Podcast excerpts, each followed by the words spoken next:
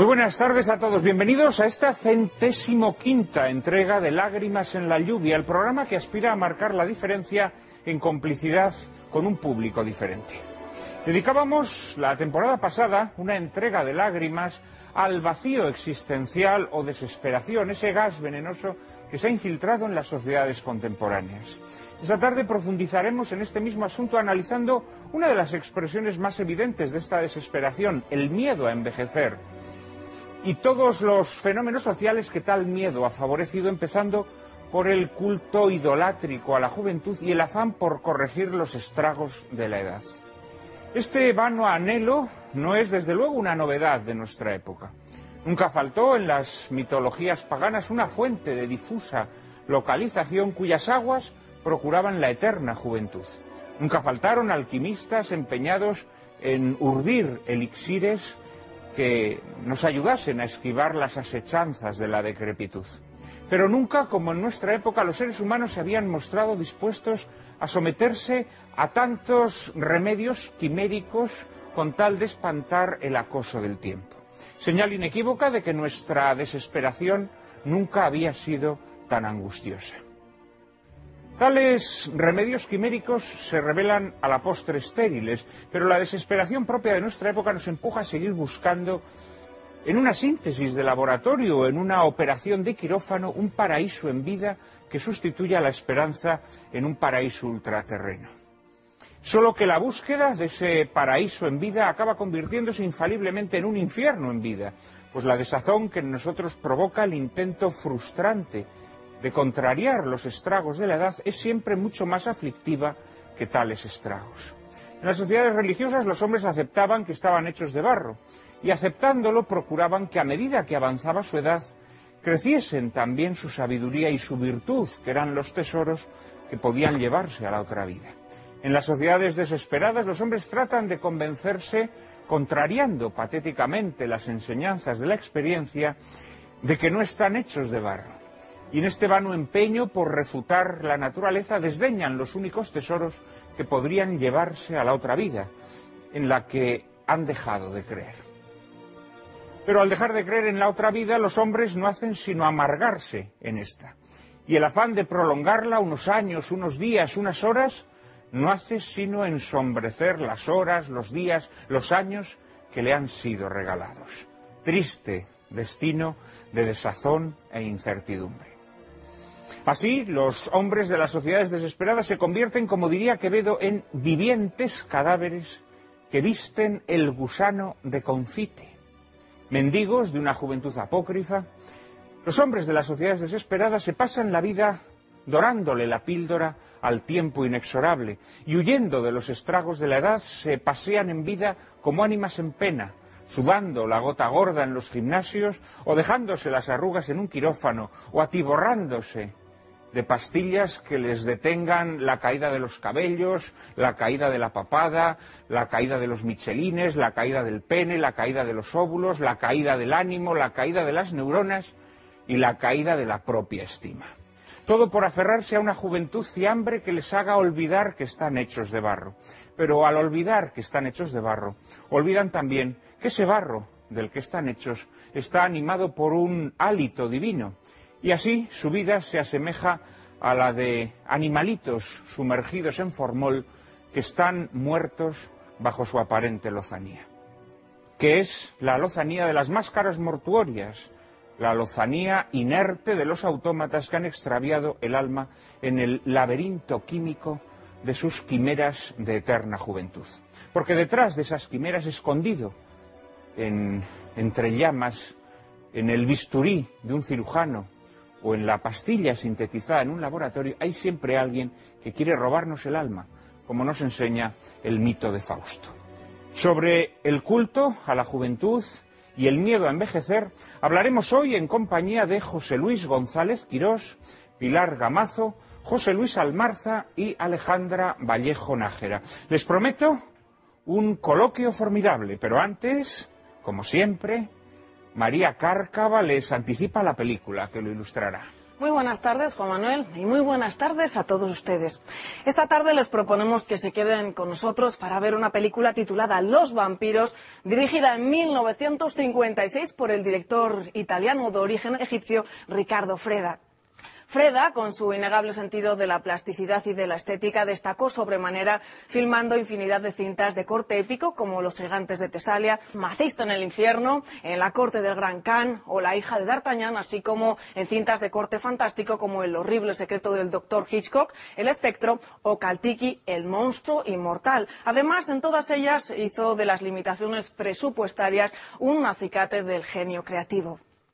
El guion de los vampiros, sin duda su película más emblemática, lo escribió Freda en colaboración con el experimentado, prolífico y polifacético Piero Regnoli.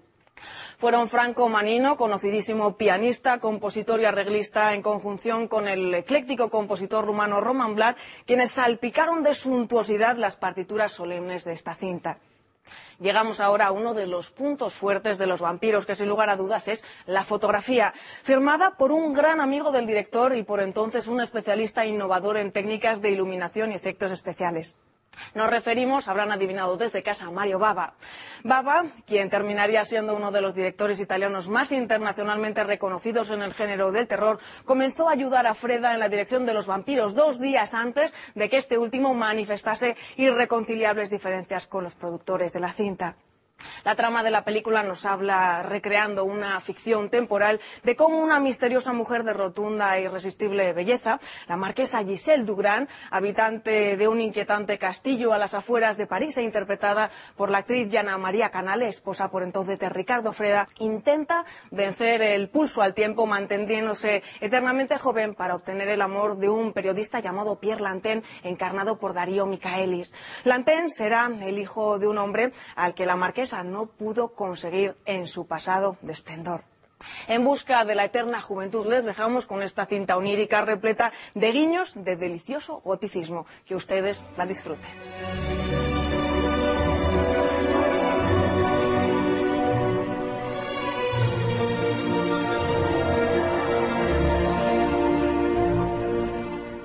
y profesor de la Escuela Contemporánea de Humanidades en Madrid, miembro del Consejo de Redacción de Nueva Revista y además del de otras publicaciones, entre sus obras merecen destacarse una apología del patriotismo, repensar la cultura o el porvenir de la razón en la era digital. Querido José Luis, muchísimas gracias por atender una vez más nuestra petición. Muchas gracias a ti por volverme a invitar. Es un, es un placer contar contigo. Como lo es contar eh, con una persona muy querida de este programa, eh, que, es, que viene a él por primera vez. Hemos tenido ya a una hermana suya hace apenas eh, dos o tres semanas. Se trata de Alejandra Vallejo Nájera. Es licenciada en psicología y profesora de psicología en la Facultad de Medicina de la Universidad Autónoma de Madrid. Ha publicado casi 40 libros, entre los que merecen destacarse La Edad del Pavo, tu inteligencia, el amor no es ciego, las claves del éxito amoroso, tribulaciones de una madre sufridora, las cien caras de Eva, psicología de la seducción o locos de la historia, en libro en el que, por cierto, se incluye una semblanza del personaje en el que remotamente se inspira la protagonista de la película que acabamos de ver, eh, la condesa Elizabeth Bathory, ¿eh? en la que efectivamente el personaje de esta película se inspira remotamente. Querida Alejandra, muchísimas gracias por atender nuestra petición. Un placer estar aquí en esta casa de nuevo. Gracias. Te lo agradecemos de corazón. Y cierra, cierra este cuarteto una persona eh, que reiteradamente, reiteradamente nuestros espectadores nos han pedido que volviese al plató de lágrimas en la lluvia. Hacía efectivamente bastante tiempo que no venía por aquí, no porque nosotros no hayamos intentado que viniese antes, pero es un hombre extraordinariamente ocupado. Se trata de eh, José Luis Almarza. Es sacerdote, ha sido profesor de hecho religioso en la Universidad Complutense y subdelegado de pastoral universitaria en el campus de Madrid. Durante nueve años fue capellán del Colegio Mayor San Pablo. Actualmente desempeña su labor pastoral en la parroquia San Pablo de la Cruz y es responsable del área de enseñanza religiosa católica escolar en la Universidad Autónoma de Madrid. Querido José Luis, hombre muy ocupado pero siempre generoso, eh, muchísimas gracias por eh, haber vuelto a Lágrimas en la Lluvia en, cua- en cuanto has tenido la oportunidad. Miedo a envejecer, traigo ya gafas de presbicia. Hace un año que no nos veíamos, ¿no? Y reconozco en la entrada que has hecho, se me ha caído un poco más el pelo, también los michelines y nada más. No se me ha caído nada más de las lo cosas, demás lo mantienes en su sitio. pero sobre todo no se me ha caído la estima de mí mismo. Estoy con- sigo contento de haberme conocido y lo voy a explicar.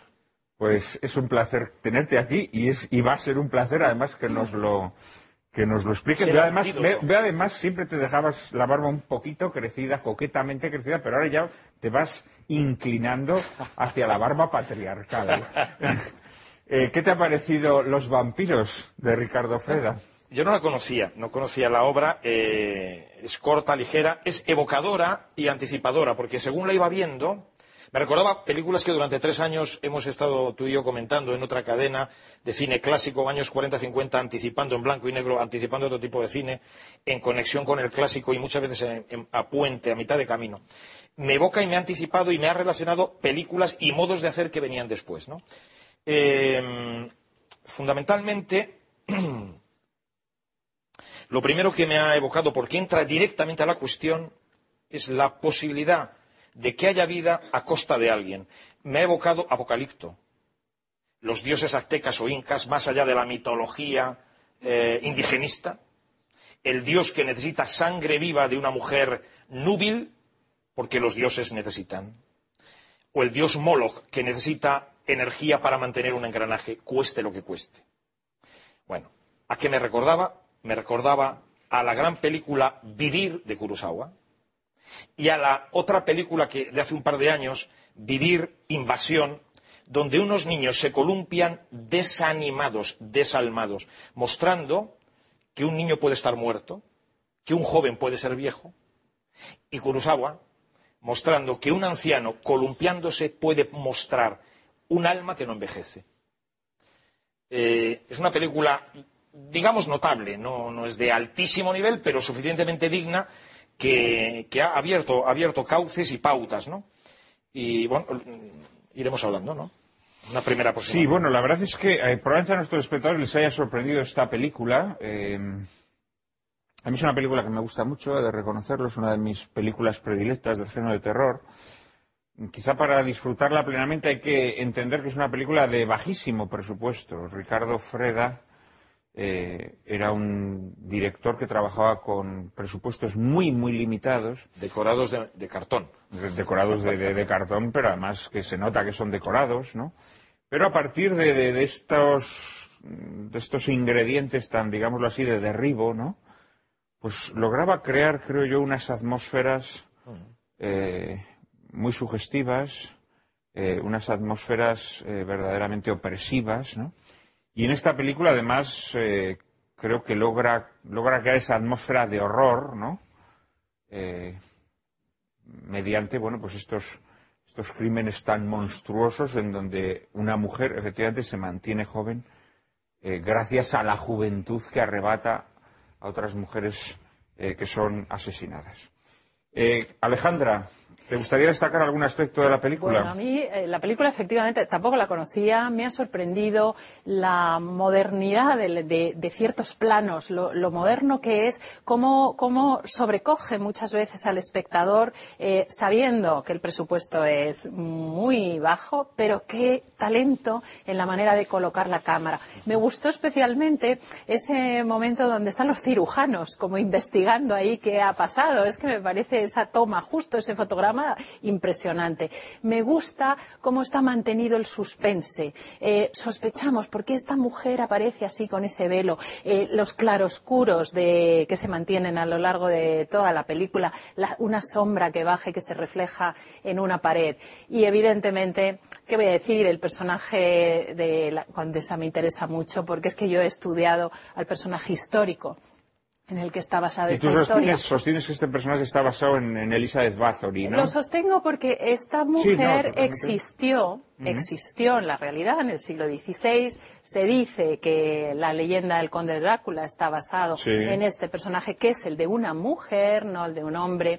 Y me encaja que sea una mujer. mujer se bañaba en sangre, si no me equivoco, Se de bañaba y se la bebía de- después, se bañaba y se la bebía después, pero efectivamente eh, tenía que asesinar, o sea, se nutría de la sangre de mujeres más jóvenes, eh, sin tacha alguna, que es un poco lo que.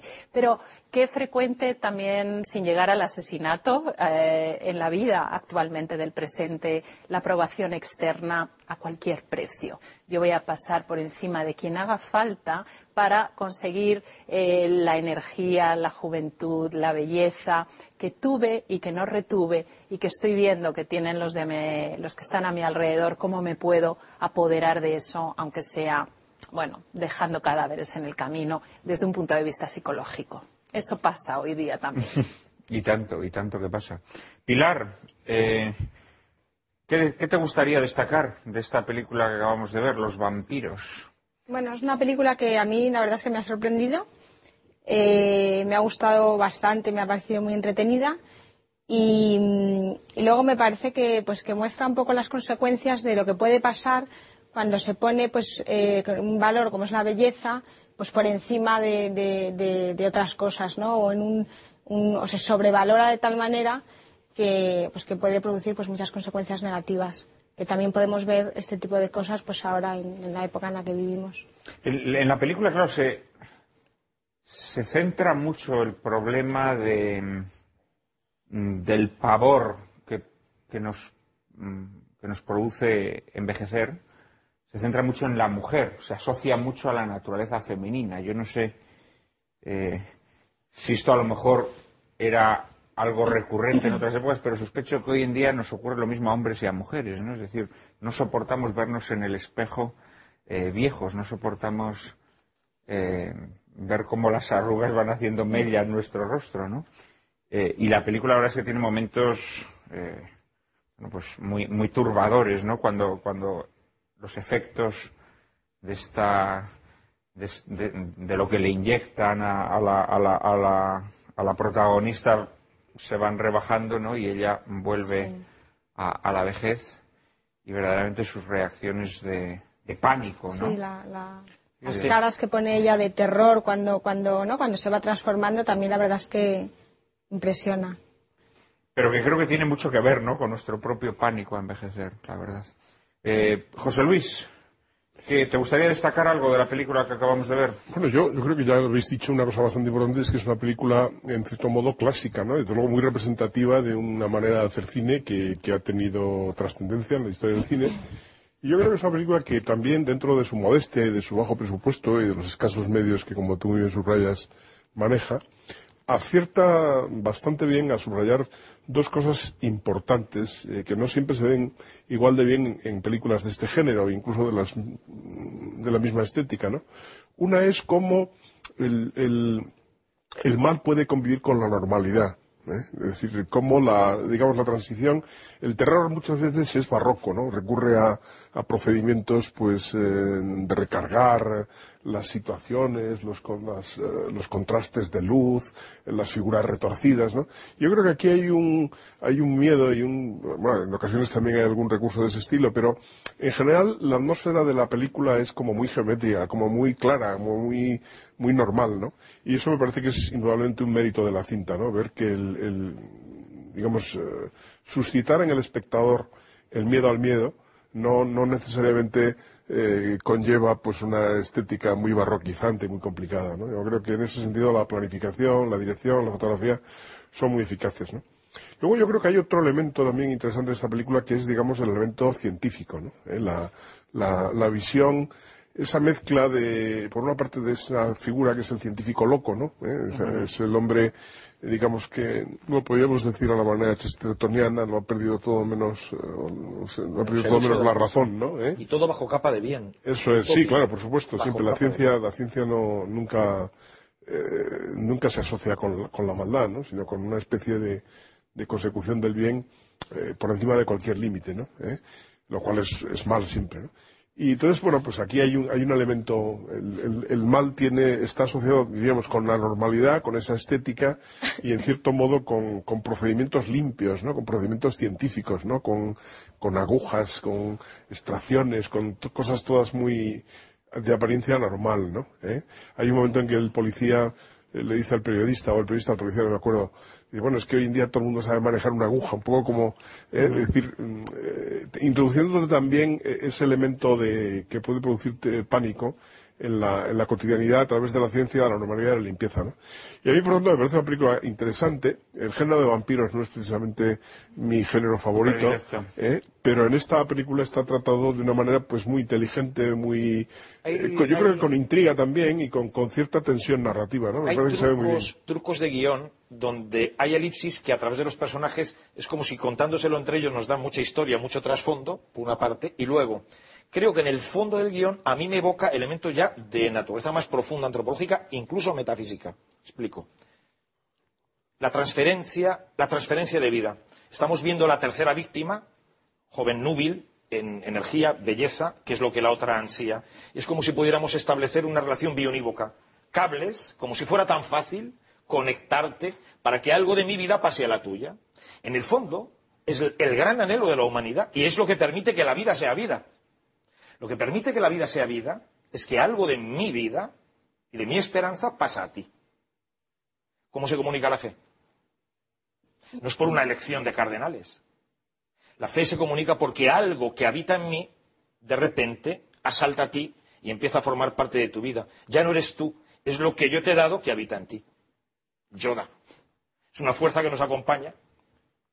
Aquí hay una transferencia, es una visualización en transferencia. Y es una su cara oculta o la otra cara de la moneda, el reverso, transferir, extraer. Porque, ¿qué es el fenómeno vampírico sino extraer? Hay una dimensión positiva. Llamamos un entrenador bueno aquel que es capaz de extraer de cada jugador lo mejor del mismo. Llamamos a un jefe de departamento de la universidad o a un encargado de medicina para los MIR o a un jefe de un departamento bancario a quien es capaz de extraer de sus compañeros de trabajo lo mejor de ellos mismos. Pero hay un reverso tenebroso. Hay un modo de invadir al otro que es sacar, chuparle la energía, extrayéndole algo que yo no doy. Es una trampa, es una instrumentalización. Aquí estos dos elementos de fondo, de trasfondo antropológico y ontológico están funcionando. Extracción, transferencia. Extracción, transferencia. En un falso corazón. Es un sístole y diástole falso. Pero es lo que hace que el elemento sea permanente y que nos atraiga por lo pertinentemente humano que es. Le interesa al periodista porque siempre está de actualidad este problema. Y le interesa al inspector porque puede acarrear, acarrear mucha muerte, mucha problemática. ¿no? Bueno, es que la, la- digamos, hay también una subtrama social, ¿no? En la, película, que también está en, la- en, en las eh, películas y en las historias de vampiros, ¿no? Porque al fin y al cabo, aparte del, del aspecto, digamos, fisiológico del vampirismo, incluso del metafísico y el teológico, sin duda ninguna se puede ver también, y se ha visto muchas veces, el, el vampirismo como una metáfora de la explotación. Es decir, el, el- el vampiro es el que vive a costa de otros. Y mm, no hace falta tampoco ser una persona de, de- de mucha izquierda, en mi caso no lo soy, desde luego, para darse cuenta que, mm, bueno, hay formas de explotación en las que eso sucede también, ¿no? Es decir, ahí hay un trasfondo social y económico, como tú decías, ¿no? Me, me ha hecho gracia recordar que, la- si yo no estoy equivocado, la palabra educar eh, tiene una posible etimología también en educere, en sacar de.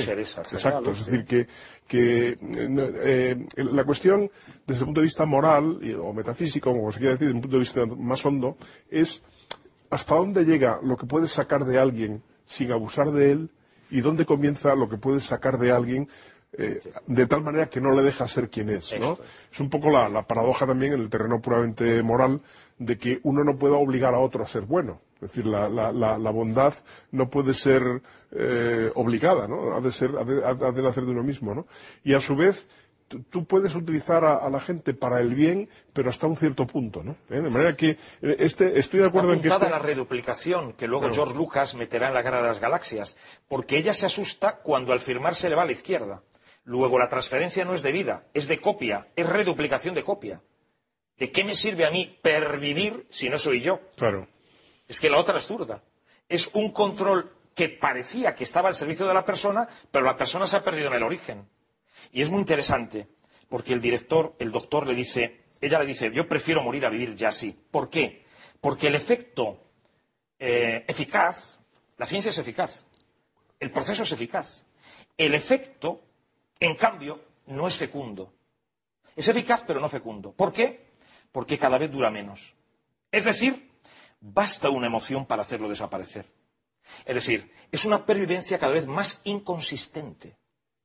Es un modo de pervivir que contiene dentro un nihilismo, porque solo con un estornudo me caigo. Claro, José Luis, lo que pasa es que eso suele ocurrir en todos los ámbitos de la vida y, utilizamos, o vamos, o voy a utilizar la película como una reflexión de lo que nos pasa en la vida eh, habitual. Las personas sufren muchísimo cuando se empeñan que la vida, las circunstancias de la vida, las personas que nos rodean tienen que ser permanentes y no aceptan que es la impermanencia de la propia vida, que esto es un tránsito, que es un caminar, que lo que existió ya pasó, lo que aprendí de esto lo puedo utilizar para lo siguiente. Pero ahí cuando nos aferramos a aquello que nos eh, sirvió para ser un ratito felices, nos empeñamos en que perdure para siempre. Y resulta que hablamos, y ya entro en el ámbito de la psicología humana, el cerebro humano está diseñado para ayudarnos a sufrir lo menos posible, pero no está muy diseñado para que seamos felices. Somos felices tanto en cuanto conseguimos un rato no sufrir. ¿Y por qué digo esto? Porque de las cuatro emociones básicas, las cuatro que son básicas de, cada una de ellas, luego salen muchos matices, ¿no? Y muchas intensidades, pero hay cuatro emociones básicas. Solo una de ellas es positiva, las otras tres negativas. De manera que eh, hacemos lo posible para reforzar esa positiva, que es la alegría, que constantemente se va a ver boicoteada por la tristeza, por la rabia, por el miedo. Eh, aquellas personas que se empeñan en ser felices constantemente, no haciendo lo que sea necesario para, em, bueno, pues, pues utilizar las emociones negativas que forman parte de nuestro cerebro y que gracias a ellas aprendemos, porque si no tuviéramos problemas no necesitaríamos ir al colegio no y nuestra inteligencia no se habría desarrollado. Pues dicho esto, eh, la película encaja perfectamente en este patrón que existe en la vida actual. ¿Cuántas personas se empeñan en seguir siendo jóvenes cuando tienen ya simplemente una grandísima y buenísima experiencia de la que pueden hacer uso. Pero es que la sociedad premia la juventud. En los puestos de trabajo se premia el que seas joven, no se premia la experiencia. Y estamos en un momento donde la película, o el tema más bien de la película, está de plena actualidad. Eh, la sociedad nos empuja a vampirizar a los que estamos a nuestro alrededor porque si no, estamos fuera. Pues de, todos estos, de todos estos temas que, lanza Alejandra Vallejo Nájara vamos a tener eh, cumplida eh, oportunidad de hablar esta tarde. Será en apenas un minuto, después de una pequeña pausa. Por favor, no nos abandonen.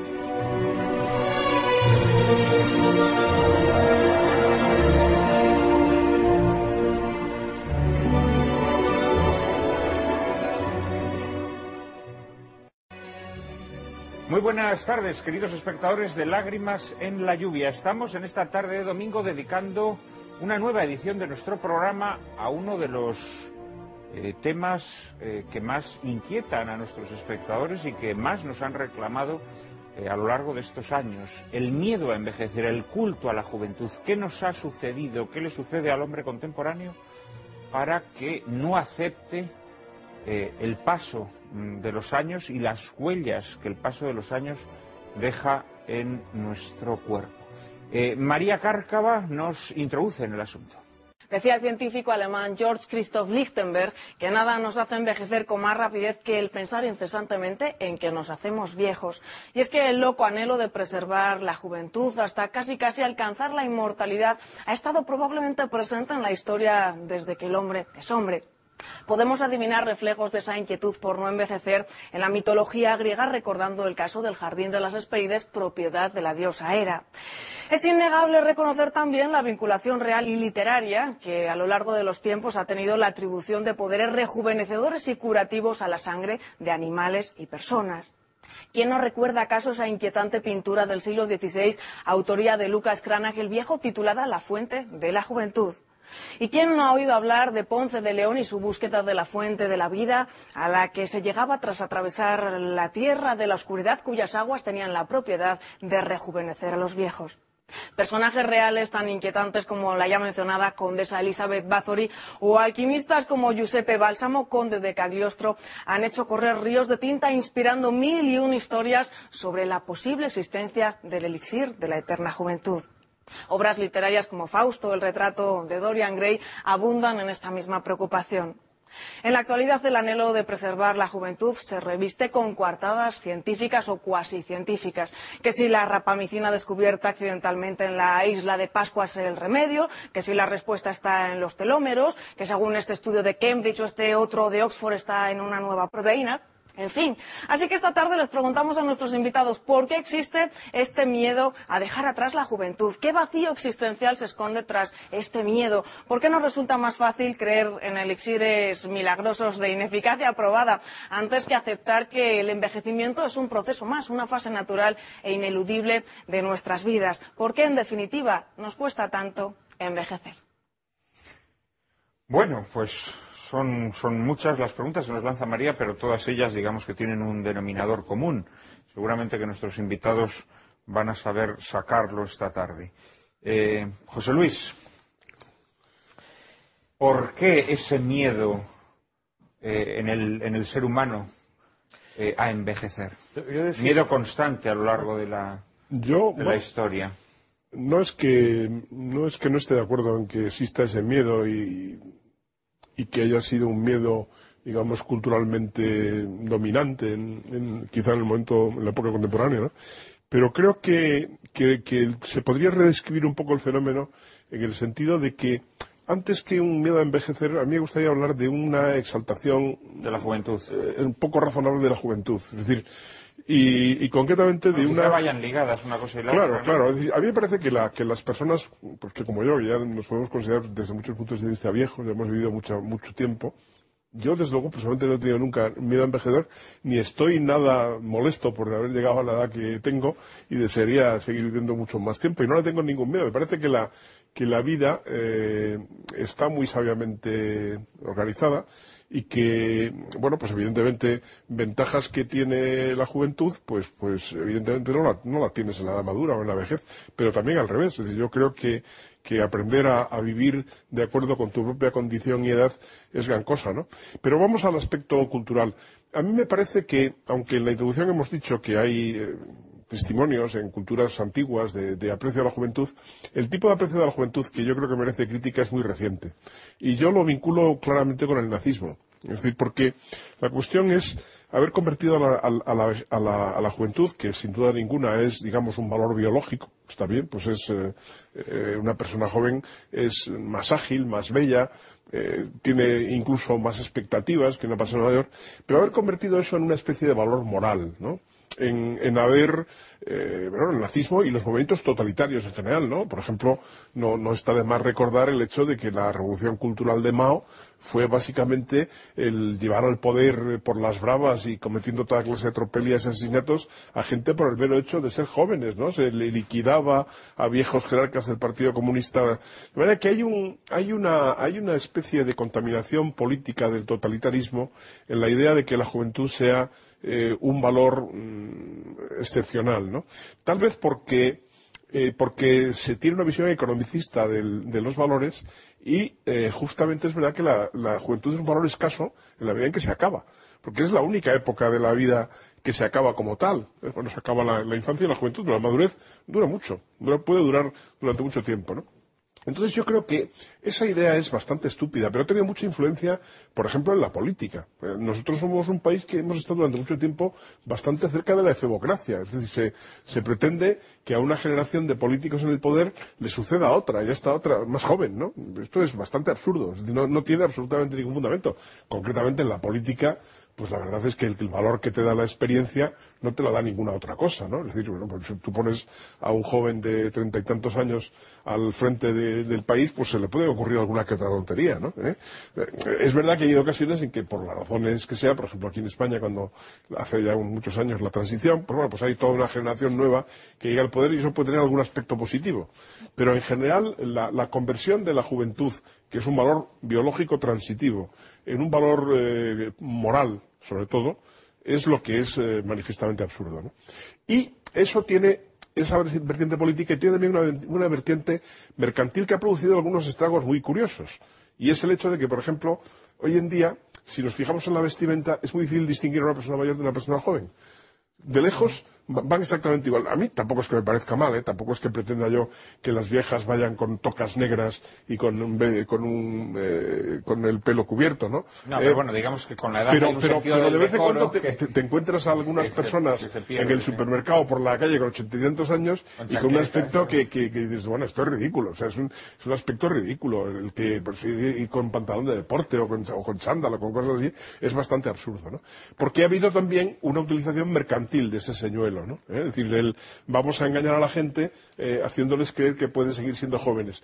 Y a mí, sinceramente, me parece, y no me gustaría ser brusco, pero que hay que empezar diciendo que para empezar, esa idea es sobre todo una idea muy tonta. Es decir, el, que a alguien le vendan eh, como la gran ventaja de la vida la perpetua juventud es una idea muy tonta en el sentido de que no sabe aprovechar lo que más valioso tiene el tiempo, que es el transcurso, la acumulación de experiencias, el volver sobre el pasado, la reflexión, la riqueza que provoca el mero hecho de haber vivido largamente. ¿eh? La, sabiduría que da la vida eh, no te la da ninguna otra cosa. Es decir, no se puede sustituir con nada. ¿eh? No se puede sustituir con nada.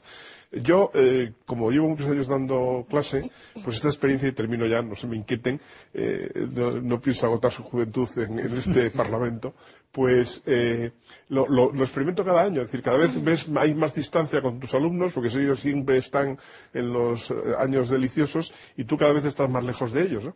Pero claro, también eso me hace ver el, el decir, bueno, si yo pudiera realmente hacerles llegar algunas de las cosas que sé, porque las he vivido, para que las puedan saber, ¿eh? Quiero decir, tesoros que te da la experiencia de la vida, eh, la, la- la- la pura reflexión, eh, la, capacidad de ver las cosas cuando comienzan, cuando suben, cuando se estabilizan y cuando bajan, cosa que no se ve nunca desde la juventud, ¿no? Y quizás sea ley humana y hasta ley divina si me apuran que se haya de vivir así, ¿no?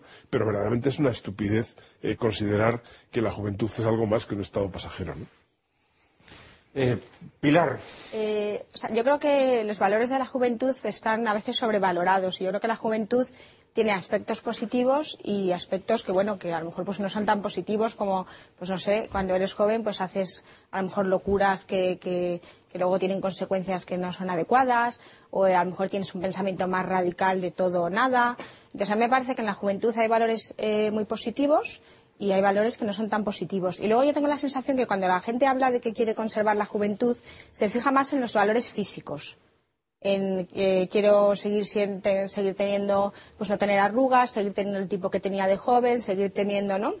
Porque yo creo que lo que así que a mí lo que sí que me gustaría seguir teniendo es la juventud de alma que se puede tener en la adolescencia o no en la época de la, de la ilusión por hacer cosas la ilusión por empezar proyectos el empuje eh, la fuerza o sea quiero decir que esas cosas sí que pueden permanecer toda la Claro, vida. claro, pero cuando hablamos de, de- de cuando, se empeña- cuando la gente se empeña como en mantener la juventud, eh, lo que a mí me parece negativo es pensar en la juventud en los aspectos pues que, que no, que, que, pues de mantener un físico, de mantener eh, un- una, unas características, eh, pues no sé, físicas, una delgadez, un, un aspecto. Eso es lo que a mí me, La experiencia vamos a ver por esta banda. José Luis. Estaba escuchando y decía de José Luis a José Luis, deja, Juan Manuel, déjamele. Pero no porque me impaciente, sino todo lo contrario, porque me estaba encantando lo que decía. Ah, muchas gracias. Me estaba encantando. Porque mirad, cuando un muchacho encuentra a una muchacha en una discoteca y reconoce en ella una excepción, esta no es como las demás. A esta no me la pierdo. ¿Por qué se va a casa? Según a qué hora, según a qué hora, Sí, porque a determinadas horas ya no sabes qué. Pero puede la- ocurrir a cualquier hora. Hay cosas que pueden ocurrir a cualquier hora. chiste, ¿no? ¿Por qué uno se iría contento? O sea, ¿por qué te vas contento después de un encuentro? porque mañana la vas a volver a encontrar. Porque le has pedido el teléfono y te lo ha dado. Y por lo tanto te ha abierto una perspectiva. Pues bien. ¿Por qué un niño no quiere jugar solo? Porque nosotros pensamos que lo que queremos es, que lo que quiere es entretenerse. No, un chico no quiere entretenerse. Lo que un niño quiere es no jugar solo. No nos engañemos. ¿Por qué un niño no quiere jugar solo? Porque quiere que alguien le prometa que la vida no es aburrida. Y que por tanto el juego no es una ocupación, es una implicación. Yo necesito saber que el paso del tiempo no le ha quitado a mi padre el gusto por vivir. Yo necesito, al llegar a primero de carrera, porque ¿quién no va a la universidad con un cierto gusto, pero el segundo año ya se ha vuelto escéptico y al tercero cínico? Sencillamente porque ven al profesor que se le quedan los, los, papeles amarillos, que en cuanto puede busca el subterfugio de evitar lo que llama la carga docente, porque además lo llama carga. Sea, la única razón por la que la universidad es interesante y es una celebración del vivir es que yo veo a un profesor en primero de carrera más contento de la asignatura que yo. Y por lo tanto yo me digo, esto no ha hecho más que comenzar. Estoy de enhorabuena porque estoy estrenando un camino que va a más. Lo más hermoso que puede ocurrir en una boda es ver a unas personas que están a punto de celebrar sus bodas de oro dentro de un mes y yo las veo están más contentas que yo. Porque entonces me quedan 50 años por delante de vida. Yo hay veces que voy a la ordenación de algún amigo mío y le digo, macho, lo siento, te llevo 20 años de felicidad. Te llevo 20 años de felicidad. Llevo 20 años de cura. Tú acabas de empezar. Pero también te digo que esto que es posible para mí, también es posible para ti. Taylor de decía que sobre la cuestión sobre la que está en juego la dirección y la realización de un verdadero progreso evolutivo de la historia y del cosmos es si de generación en generación no decae el gusto por vivir. Esto es fundamental. El miedo a envejecer aparece cuando el adulto está ausente. Y está ausente porque tiene el colmillo retorcido, pero ha perdido el gusto por vivir. Yo eso lo digo a mis alumnos. Y lo verifican. Porque vuelven a clase y lo verifican. Al principio, con esto termino esta intervención y la retomaré. Al principio te decía que se me ha caído el pelo, los miselines también, se me han caído algunas diotrías en los ojos, pero no se me ha caído nada más. Y que estaba contento de haberme conocido. Yo les digo a los alumnos, yo soy un hombre más interesante hoy que hace 20 años. Pero no solo que soy un hombre más interesante hoy que hace 20 años, es que yo soy más interesante hoy que hace 10 años, que hace un año. Y quien viene conmigo y repite asignatura, hay gente que aprueba y viene ya, viene a clase, ya está aprobada la asignatura, viene gratuitamente, libremente. Es, es interesante el signo, ¿no? Es el signo del gusto por vivir. Y me lo dicen, efectivamente, no nos has mentido. Esta clase es más interesante que la del año pasado.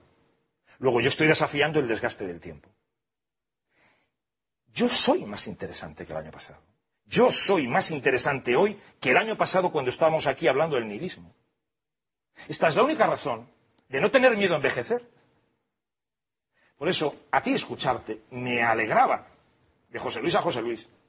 Y otro chaval que me escuche a mí, yo con 52 y él con 20, se podrá decir, la vida es una fiesta. Y cada vez que encuentro a alguien vivo, no ha hecho más que comenzar para mí una expectativa y una esperanza. Porque lo mejor está por llegar. Si tú y yo nos encontramos y nos despedimos como si nada, significa que tú y yo hemos formalizado una apariencia, pero no ha habido vida. La vida siempre abre vida. Porque lo mejor está por llegar. es que es así la vida. Y... No sé, me ha dejado sin palabras. y Alejandra, que una, primera aproximación al tema. Bueno, una primera aproximación. Yo me gustaría eh, colaborar con los espectadores, porque efectivamente el miedo a envejecer no es un miedo que exista ahora, es algo que se ha producido a lo largo de toda la historia de la humanidad. El afán de lograr la belleza, la hermosura, es algo que ha perseguido a los seres humanos desde el principio de los tiempos.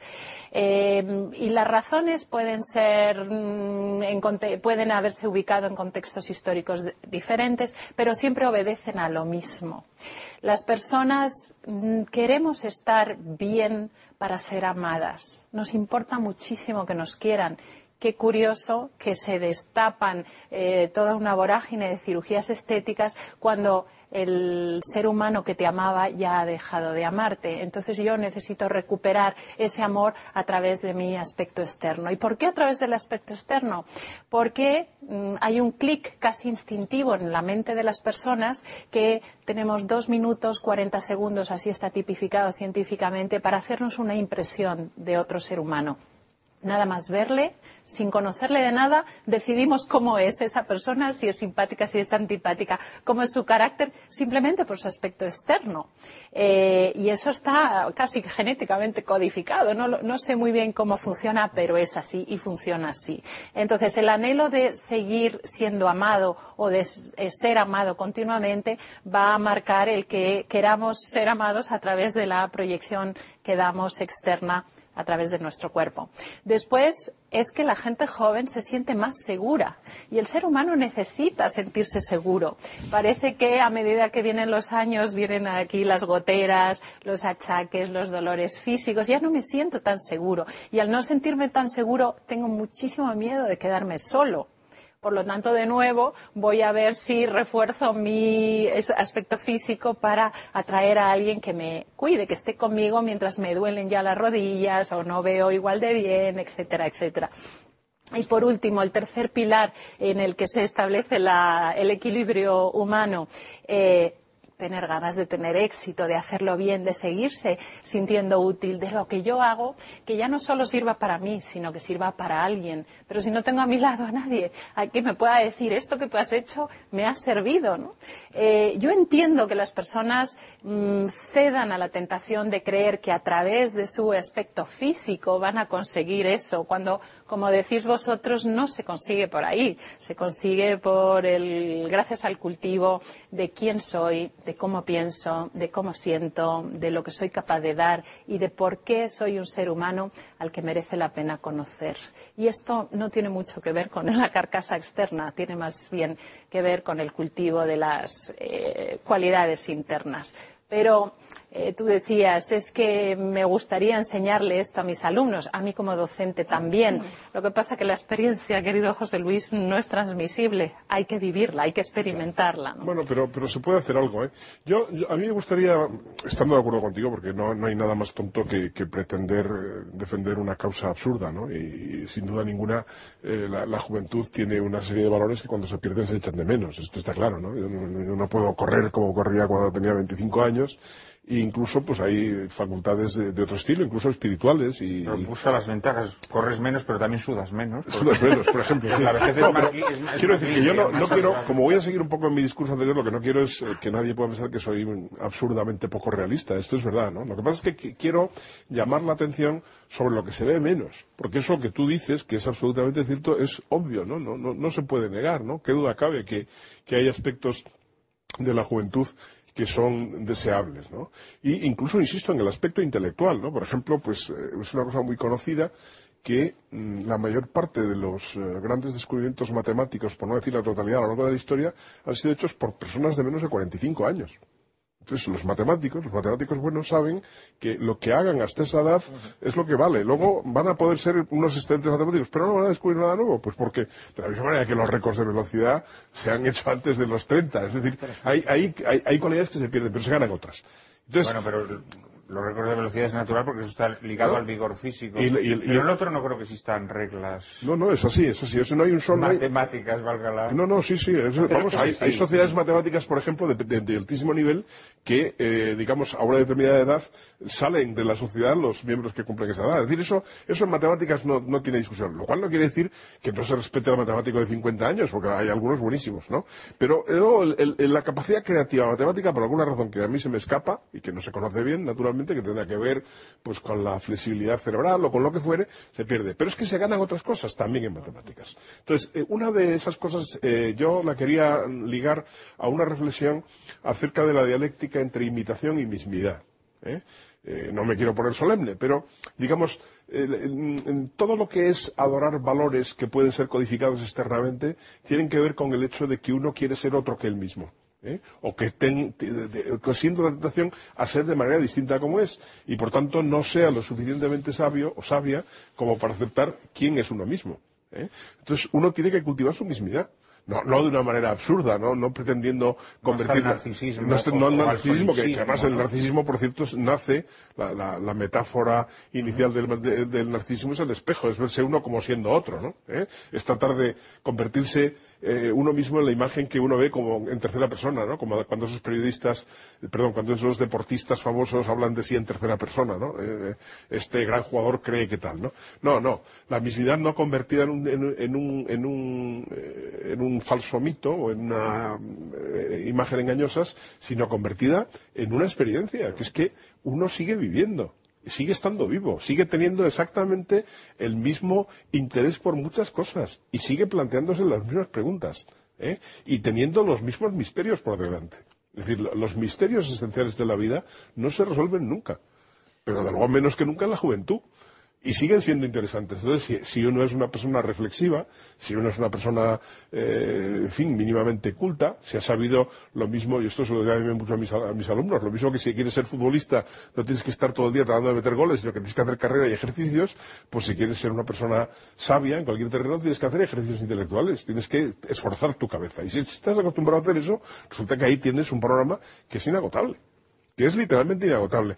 Y tu propia vida te va enriqueciendo en ese terreno, porque lo que tú decías antes es absolutamente cierto. Claro que eres más interesante ahora que hace 20 años, y sabes mucho más ahora que hace 20 años. ¿Qué ocurre? Bueno, pues que eh, a veces absurdamente eso se, se- pierde de vista, ¿no? Antes tú decías, y tienes toda la razón, porque es así, ¿no? Que se busca la juventud. Muchas veces se busca la juventud, por ejemplo, en las empresas en lugar de la experiencia, porque son empresas de medio pelo. Porque las empresas realmente bien planteadas, pues podrían muy bien, y lo hacen, además, de hecho, buscar la experiencia, buscar el valor, traer a gente de donde sea que sepa de qué va, ¿no? Entonces, el, el- yo creo que no es absurdo negar eh, la belleza de la juventud, eh, negar incluso eh, el gozo que, supone su recuerdo, también para los que ya no somos jóvenes. Pero lo que es eh, realmente una mutilación de la vida es considerar que lo que no sea ser joven es ya una pérdida, es una decadencia. No, yo creo que la vida es, es, siempre, un- es siempre una extensión, es siempre una extensión. Lo que ocurre es que cuando, yo ahora por ejemplo que tengo que eh, estar algún tiempo más del que solía estar por razones de salud con mi madre que tiene 95 años y que tiene ya algunos problemas serios de esa edad, ¿no? Pues te das cuenta que cuando una vida llega claramente muy hacia el final, ¿eh? sigue teniendo un horizonte por, por delante. Claro que lo sigue teniendo. Mi madre dice, ¿qué va a ser de mí? A veces no tiene ganas de decir, hombre, a los 95 años. ¿eh? Pero porque la vida para ella sigue siendo un horizonte. Lo que ocurre es que, digamos, eh, en cierto sentido, la, la capacidad de descubrir pues parece más pequeña, pero sigue siendo un horizonte y sigue siendo una intriga. Y sigue siendo su vida absolutamente intransferible y absolutamente interesante. Y por eso, naturalmente, es un crimen, eh, cualquier cosa que te lleve a pensar en, en- suprimir esas vidas o en quitarlas de en medio, ¿no? ¿Eh? La vida es siempre eh, una aventura.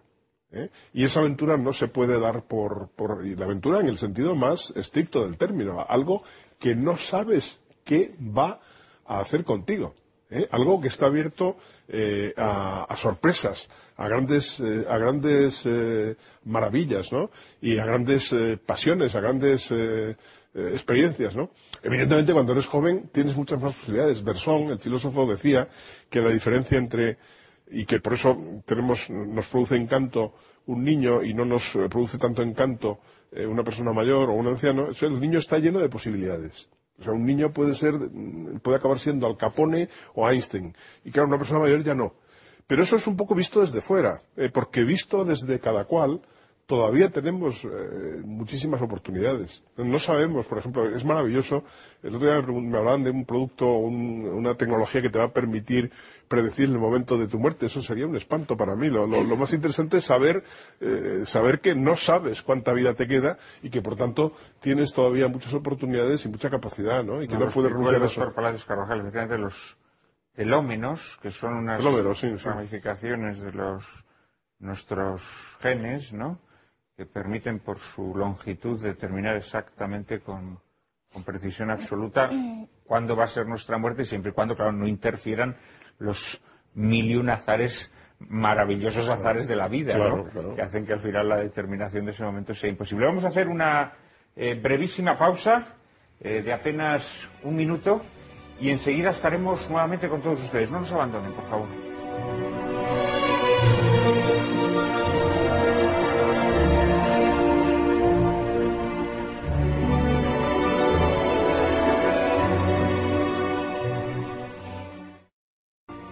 Muy buenas tardes, queridos espectadores de Lágrimas en la Lluvia. Estamos en esta tarde de domingo dedicando nuestro programa al miedo a envejecer y el culto idolátrico a la juventud, uno de los rasgos característicos más propios de nuestro tiempo. Antes, José Luis González Quirós situaba su origen en el nazismo y en las ideologías totalitarias. Bueno, podríamos discutir mucho sobre esto, ¿no? Yo creo que ha habido fases de la historia de adoración a la juventud, digámoslo así, ¿no? Las hubo en Grecia. En Roma, por ejemplo, Catilina se apoyó mucho en la exaltación de la juventud frente a un poder que estaba mm, monopolizado, no tanto por los ancianos, que en la antigüedad clásica los ancianos siempre eran bien vistos y considerados, sino por las generaciones medias, digámoslo así, ¿no? Eh, que quizás esto es también lo que hoy eh, puede enfadar a los jóvenes, eh, cómo hay unas generaciones medias cada vez que desplazan a la vejez, que no respetan a la vejez o que no quieren oír su consejo, quieren reprimir a la juventud impidiendo su, su, acceso ¿no? a, responsabilidades o, labores de gobierno. Me había pedido la mano eh, Pilar, eh, al hilo de lo que estábamos hablando. yo, bueno, yo creo que estamos todos de acuerdo en que, bueno, yo creo que en la época en la que vivimos es necesario, yo creo que redescubrir y, volver a, aprender todos los valores positivos que tiene la edad adulta, que, son muchísimos. Pero yo creo que cada época de la vida tiene eh, pues muchos valores positivos y está en la persona el saber descubrirlos. Y, por eso a mí me parece muy importante eh, el, formar a las personas y formar a los jóvenes y a los niños para que sepan descubrir eh, como las cosas bonitas y las cosas positivas de cada época. Me, parecía, me, parece muy interesante lo que comentaba antes Alejandra, eh, porque es verdad que yo veo mucho en la consulta que muchos adolescentes y mucha gente joven basa su, su autoestima y su satisfacción personal en el físico. Entonces, eso lleva a, luego da muchísimos problemas, porque el físico, pues al final, eh, ¿no? Pues eh, decae y, parece que no hay nada más detrás, ¿no? Entonces, me parece que hay que formar muy bien a las personas en, que basen su seguridad y su autoestima en, los otros valores, eh, que no es el físico, que es, pues, no sé, pues la generosidad, la honradez, la responsabilidad, el saber sacar las cosas positivas de los demás. Y me parece que eso eh, mm, es muy importante alertar ahí pues a, los padres y a las familias porque los niños y los adolescentes al final aprenden lo que viven y lo que ven en su casa y en, su alrededor, ¿no? Entonces, si ellos viven en una familia y en una sociedad en la que constantemente se habla de, ¿no? pues de la delgadez, del aspecto físico, de la moda, de, ¿no? Al final, para ellos eso va a ser lo importante, eso va a ser lo prioritario, eso dicen, uy, esto es importante, ¿no? Entonces, o sea, quiero decir que es importante que en las familias, eh, pues los padres, que bueno, en general yo creo que todos, ¿no? Lo intentamos hacer, aparte de hablar de, oye, pues he ido al gimnasio, pues estoy gorda, estoy delgada, pues se queda con fulanita que no sé qué, pues, pues es importante que yo creo que se traten otro tipo de temas, porque es lo que al final eh, esos niños que luego van a ser la sociedad, ¿no? del futuro, eh, pues vayan incorporando como cosas importantes. Y yo creo que si formas bien a las personas, ellos luego van a tener la capacidad de descubrir, eh, por supuesto, pues las, cosas positivas de cada, época de la vida y, yo creo que la, edad adulta tiene eh, muchísimas cosas positivas porque para empezar tiene todas las experiencias acumuladas, ¿no? Como comentábamos mm, mis compañeros, todas las experiencias acumuladas que has tenido eh, pues, durante todos los años que has vivido. José Luis, permitidme un par de paradojas. Porque yo hoy me querría dirigir a un ateo, es por lo que voy a profundizar en tres textos del Evangelio. No tiene nada que ver con meditación piadosa lo que voy a hacer, porque parto de mi experiencia.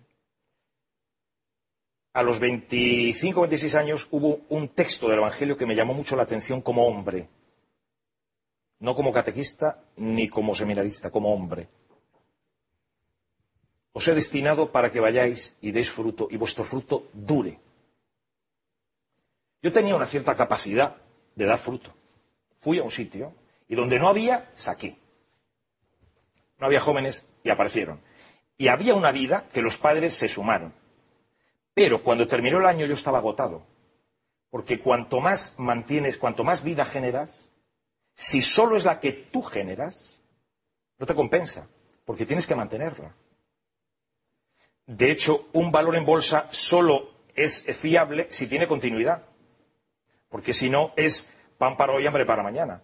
Un valor es fiable por su fiabilidad. Bien. Yo empecé a introducir una vida, la que tenía, pero terminé el curso cansado. Es como el amante que convence a la mujer porque ha tenido una noche esplendorosa y la mujer queda flipada. Esos ojos deslumbrados del segundo periodista de la película, que no están asombrados, están cegados y por eso no ven. Claro, si un amante fascina a la mujer, tiene dos opciones. Si es tonto, irse sacando pecho. Pero la realidad le pegará un golpe y se lo meterá dentro. Si es listo, se dará cuenta de lo que yo me di cuenta. ¿Y qué hago mañana? Porque si yo la he fascinado hoy haciendo el pino a cuatro manos, mañana ¿qué tengo que hacer? ¿A veinte manos y tirabuzón y medio? Yo me di cuenta de esto. Yo era capaz de poner vida. Yo era capaz de poner pasión, gusto y entusiasmo. Pero no basta con esto. A mí hay mucha gente que me define, tú eres un hombre apasionante. Y yo digo, no. ¿Qué culpa tengo yo de que la realidad sea apasionante? Yo soy apasionado. Es la realidad la que es apasionante. Y esto es lo que me da paz y tranquilidad. Porque si no, ¿qué hago mañana? Entonces, claro, cuando yo leí este hombre, Jesús de Nazaret, dice, os he destinado para que vayáis y deis fruto y vuestro fruto dure. Y yo digo, yo quiero la dure, yo quiero que dure. Por eso me fascinaba encontrar, a mis 16 años yo ya tenía este problema, y a los veintitantos, me fascinaba encontrar a un curita de 80 feliz. Yo no necesitaba ver a un curita eh, de treinta y tantos fascinado. No, no, no, no. Para mí la prueba es si era posible llegar a los 80. Porque yo, yo no me conformaba con 20 años más. Porque si no, llega un momento en que empiezas a echar la cuenta atrás y te retiras. Yo no me quiero retirar del vivir. No tengo ningún interés estar en el número uno de la red. Pero no me quiero quitar ni un instante del vivir, ni uno. Quiero que dure. Porque si no, empiezo a echar cuenta atrás. No me sirve el nihilismo del carpe diem de Nietzsche, porque ese atrévete a vivir el instante, si fuera consciente, entraría ya con un miedo desgarrador que es insoportable, bueno, solamente te enferma como al superhombre. Es imposible vivir lo que Nietzsche pretende decirse. Porque lo que yo quiero es que dure. Y solo dura si es, y solo es si dura. Por eso, cuando yo a los 16 años encontré a un hombre de 46 que estaba más joven que yo en tensión ideal, entonces, ¿desaparecieron los espejos para mí? ¿Por qué somos narcisos? Porque no hemos encontrado un hombre o una mujer donde lo que tú buscas dure. A mí estos días lo que me preocupaba de Benedicto no es que se hubiera retirado, sino sus ojos. Por eso yo buscaba lo que tú decías. Te has retirado, me explica las razones, pero yo quiero verte la cara. Yo quiero verte la carita, Benedicto. ¿Y qué he visto en su cara? Alegría y paz. Es lo que he visto. Es lo que he visto. Y yo quiero seguir viviendo mi vida con alegría y paz. Ojo, hay mucha gente que dice, con 16 años, métele un catequista de 20, porque de 46 es un salto. Aquí el único salto la, única posibilidad de entrar en contacto con el otro y salvar las distancias es quien tiene una vida que dura. Dos. Cuando Jesús le dice a Pedro, es alucinante. Cuando eras joven, ibas donde tú querías. Cuando seas viejo, otro te ceñirá y te llevará donde no quieras. Claro. Muy bonito lo que decías tú, porque es verdad que el logro o el descubrimiento matemático se puede hacer antes de los 45. Pero el, des, el descubrir el alcance del descubrimiento necesita años. ¿Cuántas veces los grandes descubrimientos necesitamos años? El artista, el científico anticipa, pero solo en el tiempo. Se necesita un largo tiempo, un largo trecho. Necesitamos un largo camino para hacernos personas. El tiempo es un elemento esencial.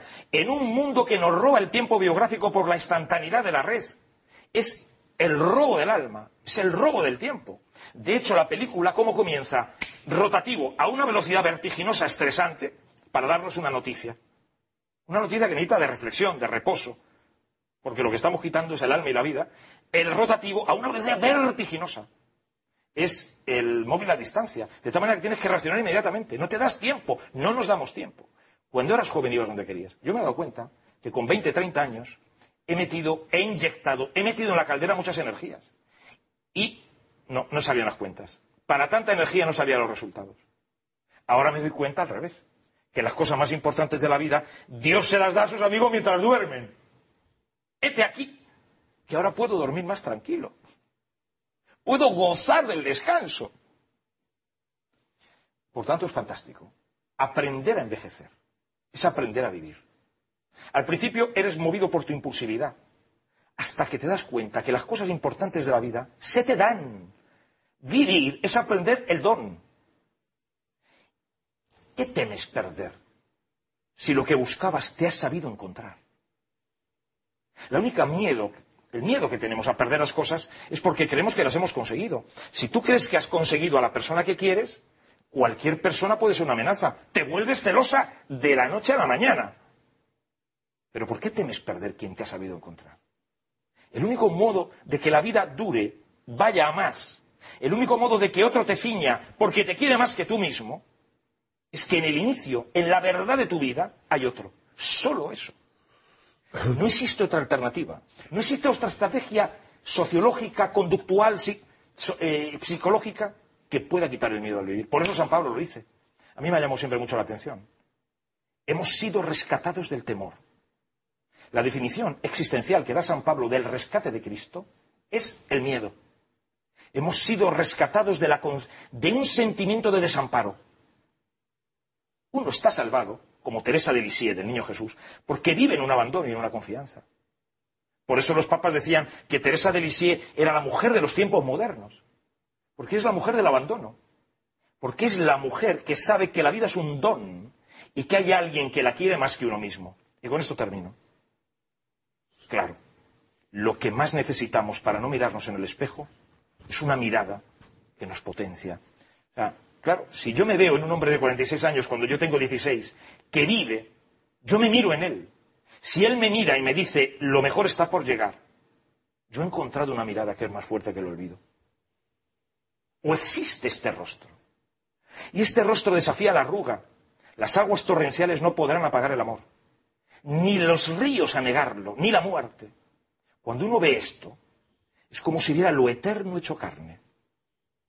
No hay otro antídoto. Es lo único que vence al mundo. No existe otra cosa.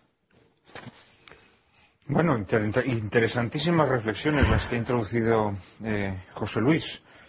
Em, luego te lanzaré una pregunta, además, al hilo de lo que has dicho y, y profundizando en esa, en esa Pero me había pedido la palabra. Sí. Eh, José Luis, como siempre, me deja, es que me encanta lo que dices. ¿Te rejuvenece o no? a mí me rejuvenece. Qué pena no haber traído una grabadora, me además es que te mira de forma eh, No, no, no, es que quiero, ¿sabes lo que me pasa, Juan? Es, que, lo quiero registrar Es que es tan verdad que nos, es que es tan verdad que nos da vida. De todas maneras, efectivamente, eso es así, pero quería, yo te había pedido la palabra cuando habla muy bien José Pilar. Luis González Quiroz. Ah, Pilar. No, Pilar antes, eh, donde decías, y yo lo suscribo como madre, además que soy, qué importante es enseñar a nuestros hijos cosas que van más allá de la carcasa externa.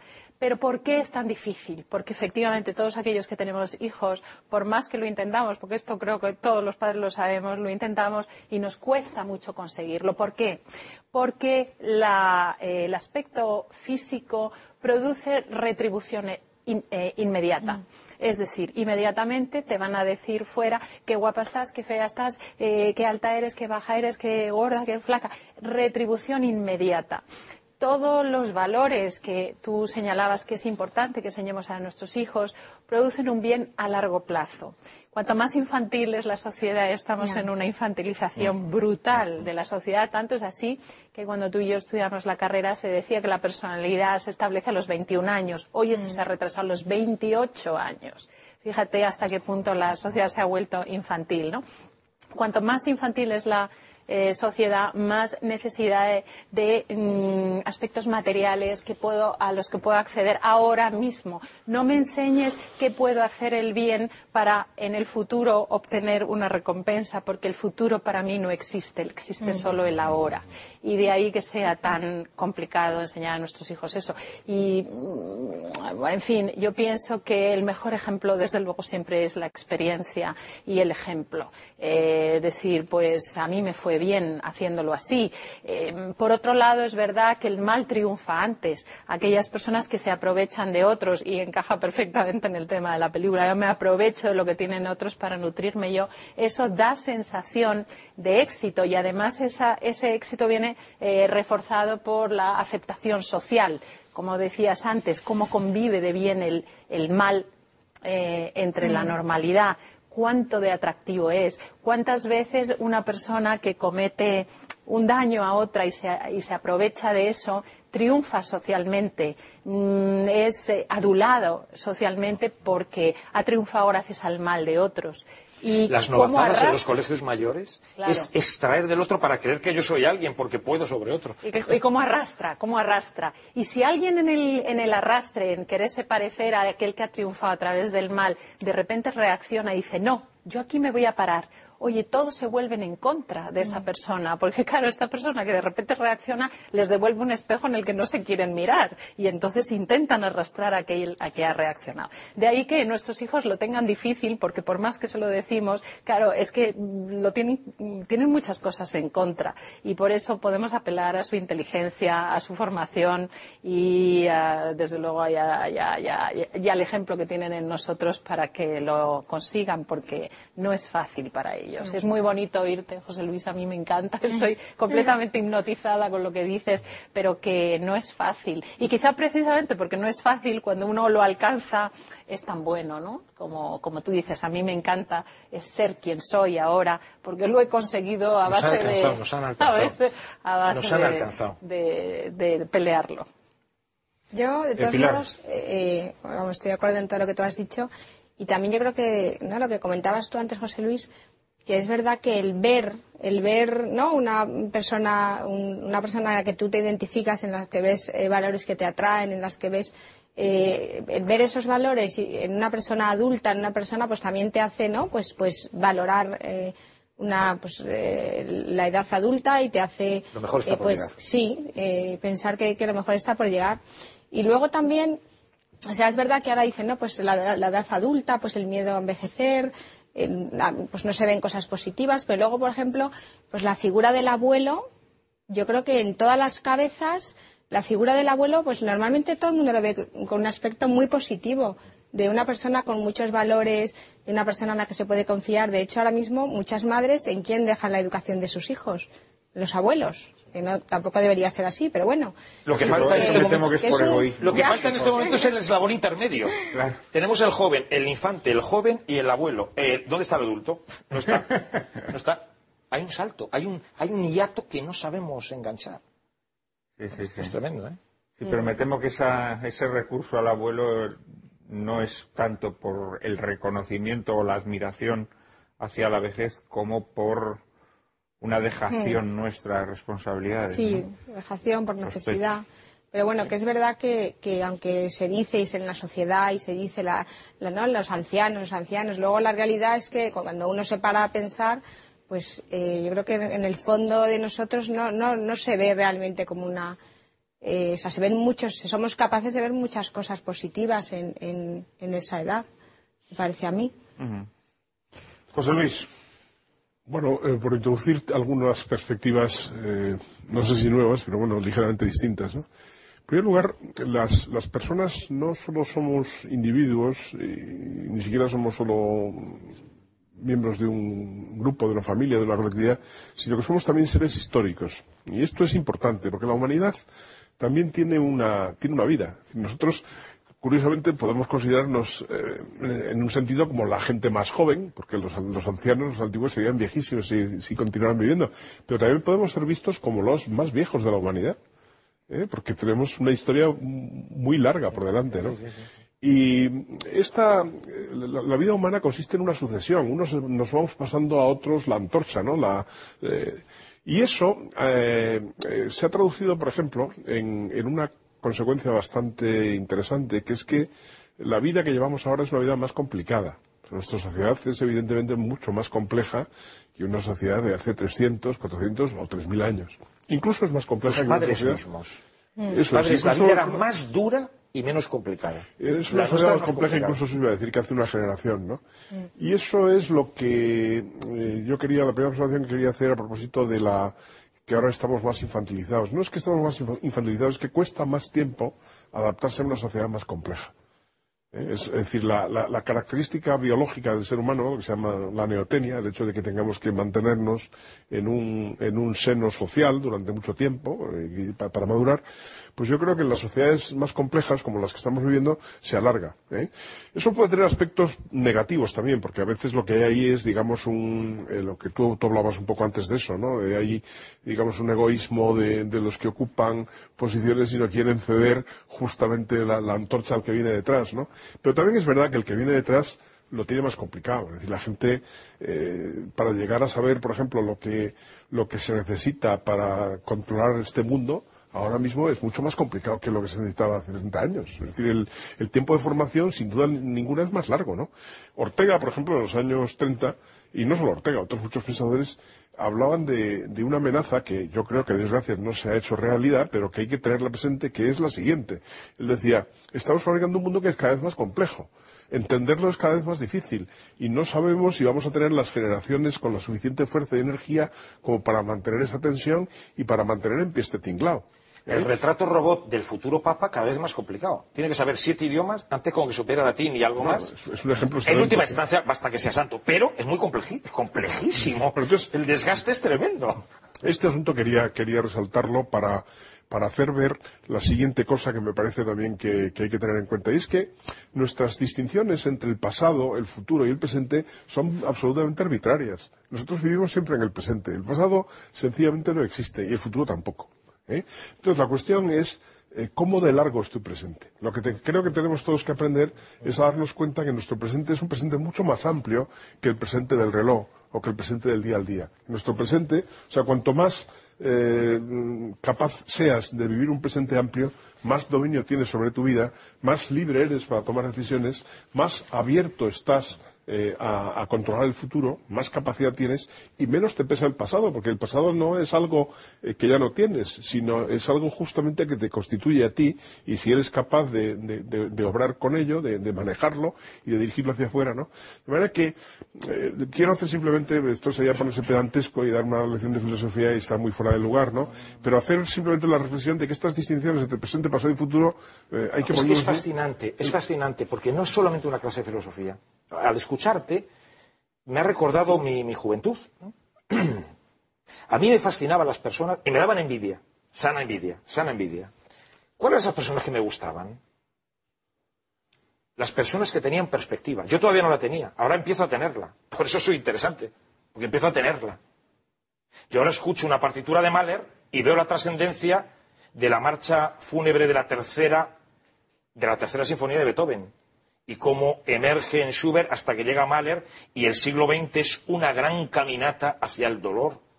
Claro, empiezo a entender, no tengo la perspectiva. Ahora entiendo por qué me gustaban aquellos hombres. O mi abuelo, cuando me hablaban de un torero o de otro. Siempre me hablaban con una perspectiva. Es lo más bonito del vivir. Más, solo existe presente porque tus hijos quieren el, el problema. El problema es que la vida es un camino largo, pero hemos buscado atajos, buscamos atajos. La instantaneidad es la posesividad inmediata. Traicionándonos a nosotros mismos. Nos roba- los primeros traidores de nosotros mismos somos nosotros mismos. Es muy bonito porque el atractivo es que tú ves a otro que tiene una perspectiva donde la parte, como la, la pieza del puzzle, está en función del todo. Yo vi en la JMJ una muchacha alemana que llevaba en la parte de atrás un tatuaje que era una pieza de puzzle. Yo la iba viendo caminar, la iba viendo, me iba fijando en su tatuaje. Y digo, es que en el fondo, esta muchacha ha acertado y no lo sabe del todo. O a lo mejor sí que lo sabe. Cada uno de nosotros, desde el momento de la mañana que nos levantemos, nos levantamos, somos una pieza de puzzle a la que le falta todo el resto. todo el resto en el planetario y todo el resto en la concepción de la historia. Por eso las personas interesantes, las que viven, miedo a envejecer, no, miedo a vivir. Las personas que viven son las que tienen esta perspectiva, las que saben situar las cosas, las que tienen, las que tienen el sentido de la historia. Los últimos días, Benedicto tuvo un encuentro con los párrocos de Roma y les explicó los últimos 50 años de la historia de la Iglesia, de una manera lucidísima que no hay ningún catedrático en este momento en la universidad mundial con tanta lucidez. Y dijo, ahora 50 años después nos damos cuenta lo que era el concilio de los medios respecto al concilio de los padres. Es decir, las imágenes inducidas que hacemos de la vida y las ideologías, de las experiencias reales que se sostienen. Entonces te hace una lectura de 50 años y dices, confieso que ha vivido. Este es un testigo de que ha vivido. Solamente se tiene miedo a envejecer porque estoy diciendo, se me está escapando la vida. No es que no la voy a tener, es que se me está escapando. Esto es importantísimo. Es la perspectiva. Es lo que hace hermoso el saber. Es lo que da valor a cada cosa. La parte en relación al todo. Y es lo que le dice Abraham a Isaac. Cuando van al sacrificio, que es el sacrificio de la razón y de la fe, le dice Isaac, papá, ¿dónde está la leña para el sacrificio y el cordero? Abraham le está diciendo, Dios proveerá. Está diciendo, dejemos un espacio para que este, esta particular pueda ser mm, completado por algo más. Dejemos al tiempo, dejemos al espacio que nos traiga algo. Esto es vivir, ¿eh? Lo otro es sobrevivir con ansiedad y con pretensión y con arrogancia, con posesividad. Se te escapa como cuando agarras la arena se te va de las manos. Es una garra que lo pierde todo. Eh, vamos a hacer una pequeña pausa. Eh, os voy a invitar a reflexionar sobre un asunto que me gustaría que me respondieseis después, después de esta pausa. Y es si el miedo a envejecer tiene algo que ver con la pérdida mm, del eh, sentido religioso de la vida. Es decir, si en las sociedades eh, religiosas el miedo a envejecer, el, afán por aferrarse a la juventud, es menor que en aquellas sociedades en las que el sentido de lo religioso se ha desvanecido o difuminado.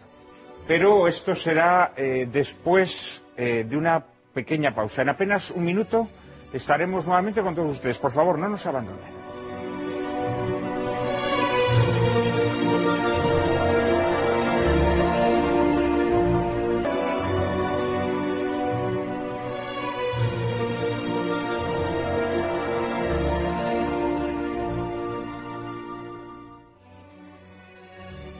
Buenas tardes, queridos espectadores de Lágrimas en la Lluvia. En esta tarde de domingo dedicada a profundizar en uno de los de las afecciones más características de nuestro tiempo, el miedo a envejecer, el, el afán por aferrarnos a una juventud que, que se nos escapa como arena entre los dedos de las manos. Y lanzaba yo, antes de terminar el anterior bloque, una pregunta a nuestros invitados. Y es que si este miedo a envejecer no tendrá algo que ver con la pérdida de la trascendencia, la pérdida del sentido religioso de la vida, la pérdida de un horizonte eh, sobrenatural. Eh, José Luis, te lanzo en primer lugar esta pregunta a ti. Es muy probable que sí, que así sea, ¿no? Pero eh, yo preferiría, eh, dejaré luego a, José Luis, que sabe más que yo de esto, sin duda ninguna, verlo no desde una perspectiva, digamos, teológica o religiosa, que no sería en ningún caso la mía, eh, no soy experto en esos temas, sino verlo desde una perspectiva un poco más natural, ¿no? Yo, que yo creo que la naturaleza y la gracia no se oponen, ¿no? eso espero al menos, que no, que así sea siempre, ¿no? Entonces, yo, yo creo que la, que, que el miedo a envejecer tiene que ver eh, para tomarnos en serio con el miedo a desaparecer. Efectivamente, el miedo a desaparecer, porque si estuviésemos seguros de que no desaparecíamos, a lo mejor este tipo de miedo no lo teníamos así, ¿no? Pero a su vez el miedo a desaparecer, el miedo a desaparecer en la forma presente. Y de nuevo os digo, tiene que ver con esa falsa imagen de que el presente, el pasado y el futuro sean cosas muy distintas. Entonces a mí me parece que hay una dimensión puramente natural, eh, que, por supuesto será la base de la dimensión sobrenatural, de eh, una mirada profunda sobre la realidad, ¿no? Yo recuerdo una vez yendo con mi maestro, un hombre muy mayor, que tiene ahora 96 años, vive todavía, Dios gracias, está el hombre muy deteriorado, a una casa que él tenía por la, por la Sierra Pobre de Madrid, de Guadalajara más bien, ¿no? Él siempre me había hablado de, lo, de que él, en el fondo, hubiera querido ser pastor. Porque decía que la, la- la vida, la forma, mi, mi- profesor, ¿no? La forma que él imaginaba más feliz era la del pastor, el pastor solitario. Y vimos a un tipo, que, que era amigo de él, que, que iba allí a aquel pueblo, digamos, a ver estas temporadas, que estaba, pues eso, cuidando, cuidando ovejas, ¿no? Y nos dijo, y eso lo, lo tengo yo apuntado, que es una frase que repito mucho, eh, que él nos dijo, dice, miren, yo podría estar toda la vida mirando este trozo de tierra. ¿Eh? Y claro, en el fondo no, no puedes más que decir qué razón tiene. En- en este trozo de tierra, si sabes mirar, hay cosas como para estar pensando toda una vida. El problema es que no sabes mirar. El problema es que no tienes la serenidad, que no tienes la profundidad y que no tienes la curiosidad suficiente como para saber mirar. Y tienes delante de ti una cosa absolutamente asombrosa, que es un trozo de tierra. Un trozo de tierra. Ni siquiera necesitas decir, no, es que miro el, cosmos. el- eso, no, no, un, un- un trozo de tierra. Es lo que decía el pastor, ¿no? Yo creo que eso es muy importante. Es decir, hay una densidad eh, espiritual, si se puede hablar así, en la mirada, eh, que muchas veces se pierde sencillamente porque no se educa, no se nos educa en, en hacer eso, ¿no? Y creo que esa densidad, que sin duda ninguna tenía este pastor, y que era lo que mi maestro siempre perseguía, ¿no? Vivir de esa manera eh, muy pegada a la realidad de verdad, a la realidad de verdad, a la realidad- al tiempo, al tiempo que pasa y al espacio en el que habitamos, es la que, eh, cuando la sabes coger, la sabes cultivar y la sabes tener presente, te quita, entre otras cosas, cualquier miedo. Porque resulta que, eh, ¿miedo a qué? Si el único miedo que puedes tener es a desaparecer. Pero resulta que no- tampoco tiene mucho sentido, eso lo dijo muy bien Epicuro en la antigüedad, eh, por poner un ejemplo, eh, digamos, pagano de sabiduría al respecto, ¿no? Cuando desapareces ya no estás. Es decir, esa sabiduría, que bueno, puede ser eh, criticada desde muchos puntos de vista, pero expresa algo profundo, ¿no? ¿no? No se puede tener miedo a la realidad. No tiene sentido. Si uno sabe verla en su plenitud, yo por supuesto creo que es, como creyente que soy, más eh, hondo y más profundo, un sentido sobrenatural que este. Pero lo que, de lo que estoy completamente seguro es que hay un apoyo natural en esto. Es decir, que siempre ha habido gente eh, que ha sabido eh, ver con profundidad la vida, vivirla con plenitud y encontrar suficientes motivos como para, para abismarse y para tener interés. Es decir, esa gente que mm, lo que nunca entiende es que uno se pueda aburrir. Pero claro, el que se aburre es el que no tiene que hacer. Y el que no tiene que hacer es el que cree que tiene que hacer algo para vivir. Y no, es sencillamente vivir con, con- con lo que somos, con lo que sentimos y con lo que tenemos. No, no hay nada especial que hacer. ¿eh? Hay que vivir con hondura, con seriedad, eh, con, con el, con el sentido eh, de, de que la vida es un don precioso, ¿eh? que, que la vida es, es algo maravilloso y saberlo apreciar. Por supuesto, eso a muchas personas nos lleva también a, hacer un- una especie de salto y verle a todo eso un sentido sobrenatural. Pero incluso aunque no se haga, o no se haga de una manera específicamente religiosa, no hay duda ninguna de que la realidad, la realidad que un ser humano inteligente, no, no, no hace falta ser Einstein, no hace falta ser Aristóteles ni Newton, una persona cultivada, eh, que sepa eh, realmente sentir, que sepa realmente pensar y que sepa vivir, tiene delante un espectáculo lo suficientemente portentoso y lo suficientemente eh, rico como para ser feliz, ¿no? Y yo creo que eso es, además, lo que está detrás de esa enorme cantidad de vidas felices que hay. Vidas de personas que no han sido excepcionales en ningún sentido, que no han sido ni grandes eh, científicos, ni grandes políticos, ni grandes pintores, ni grandes escritores, ni grandes nada. Han sido gente absolutamente corriente y moliente, gente vulgar, pero que ha sabido ser feliz, que ha sabido vivir su vida ¿eh? y hacerlo con plenitud, con, inteligencia, ahora llamaríais los psicólogos emocional, ¿no? Como, como quiera que le llamemos, ¿no? Pero que es con esa eh, plenitud que es la que ese pastor expresaba, a mi ver, con tanta clarividencia, ¿no? Hay, en este trozo de tierra, hay lo suficiente como para estar toda una vida pensando. ¿eh? No hace falta tampoco proponerse grandes enigmas, ¿no? Hace falta saber ver. ¿eh? Pascal decía que en la vida hay suficiente luz para ver y suficiente oscuridad para no ver. ¿eh? Y yo creo que eso es, aunque eso lo decía contra, contra los jesuitas, creo recordar, en, la, polémica y tal, pero en fin, eh, olvidémonos de la circunstancia histórica, yo creo que es una sabiduría profunda, ¿no? en la realidad es lo suficientemente rica como para hacernos felices y puede, si somos infelices y no acertamos a ser, es lo suficientemente pobre como para marcarnos la vida. ¿Eh? Pero el secreto de la sabiduría consiste en acertar a vivir bien, a vivir eh, de una manera equilibrada, vivir con, la inteligencia abierta, con la sensibilidad abierta, con capacidad de amar, con capacidad de comprender, con capacidad de conocer. Claro, la gente que se encierra en sí misma, la gente que eh, cree que todo tiene que estar absolutamente cuadriculado, ¿no? Que, y, que, y que tiene miedo y se deja llevar por el miedo, pues evidentemente va a ser bastante feliz y lo va a pasar muy mal. Eh, permíteme intervenir, Juan Manuel. Pues sí, retomando un poco tu pregunta, ¿acaso el culto a la juventud está Asociado a aquellas personas que no tienen fe? Yo creo que claramente sí. Porque cuando una persona tiene fe y la fe es una elección, una elección que da, como decía nuestro sacerdote, da alegría, da paz y sobre todo da confianza. Y en esta vida, mm, en nuestra sociedad actual, donde todo parece tenerse que explicar con la razón, con demostraciones científicas, no tenemos en cuenta que hay algo que es mucho más grande que nosotros, que realmente el, ser humano es muy pequeño al lado de la grandeza de, la, expresión de Dios en la vida, en la tierra. Y cuando uno tiene fe, no necesita controlarlo todo, puede confiar puede confiar incluso hasta que el tiempo deje las huellas necesarias.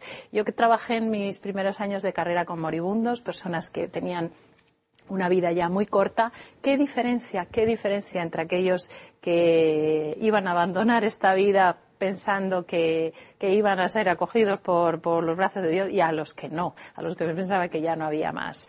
De manera que la fe te da algo que es em, aceptación de que las cosas son como son. también te da la, la, noción de que cada minuto que pasa no se vuelve a repetir y que es responsabilidad de cada uno vivirlo lo mejor posible en bien propio y desde luego de los demás. Y te da sentido la trascendencia, que lo que yo hago lo hago para algo y por alguien. Y, que, sobre todo, que, que, descanso, no tenerlo que controlar absolutamente todo. Pero desde luego veo que nuestro sacerdote está, José Luis, estamos, está inquieto en la como ves, Alejandra pide que, que, hables, que hables. Cuando faltaban completes dos, cuando, faltaban dos meses para, la, para el fallecimiento de mi padre, que no tuvo miedo a envejecer, y que tuvo un duro pero hermosísimo envejecer. Yo soy testigo de ello un momento, un domingo tomando café, me decía, José Luis, estoy conforme con lo que he vivido. La vida me ha dado más de lo que yo era. Era un sencillo labrador, vine a Madrid y tal, tengo unos hijos que son más que yo, estoy conforme. Y digo, joder, pero ¿sabes? Este no se entera, o sea, se dará cuenta de lo que está diciendo. Una cosa grandiosa. Como tu maestro que quiere ser pastor. Estoy conforme. Con guion forme hay algo que me ha ido dando forma, que me ha ido conformando. No es la conformidad pasiva, no. Algo, la vida me ha moldeado. Yo salgo de aquí mejor que había entrado. Venía amorfo, como las caos ingenuas. Algo ha alentado mi vida y me ha merecido la pena. Bueno, estoy conforme. Ahí había una sabiduría enorme. Leopardi, el pastor errante, es la figura de un hombre que sin tener doctorado ni máster, está lanzando a través de una imagen poética un dardo a la línea de flotación de toda la inteligencia de las universidades americanas y occidentales. A menudo, cuando paseo con mi rebaño y te miro a ti solitaria y veo en el firmamento las estrellas, entro dentro de mí y me pregunto, ¿qué significa este brillo, estas estrellas, esta soledad inmensa? ¿Y yo qué soy? Pues bien, esta pregunta de un pastor es mucho más interesante que esa oración que hizo Obama con Zapatero, masones, protestantes en aquel desayuno de no sé qué. Es impresionante que Leopardi lo ponga en la figura de un pastor. Porque por el hecho de vivir, el interrogante lo tienes. Todo hombre está deseando poder vivir como mi padre murió, conforme. Yo querría morir así. Y que no fuera un epitafio nominalista al modo poético de eh, confieso que he vivido, sino confieso que estoy conforme. La vida me ha tratado bien. Un amigo mío se encontró, porque su hija falleció joven, iba al cementerio, va al cementerio, y allí se, pues, ha entrado en relación con el sepulturero, uno de los que trabaja en el cementerio.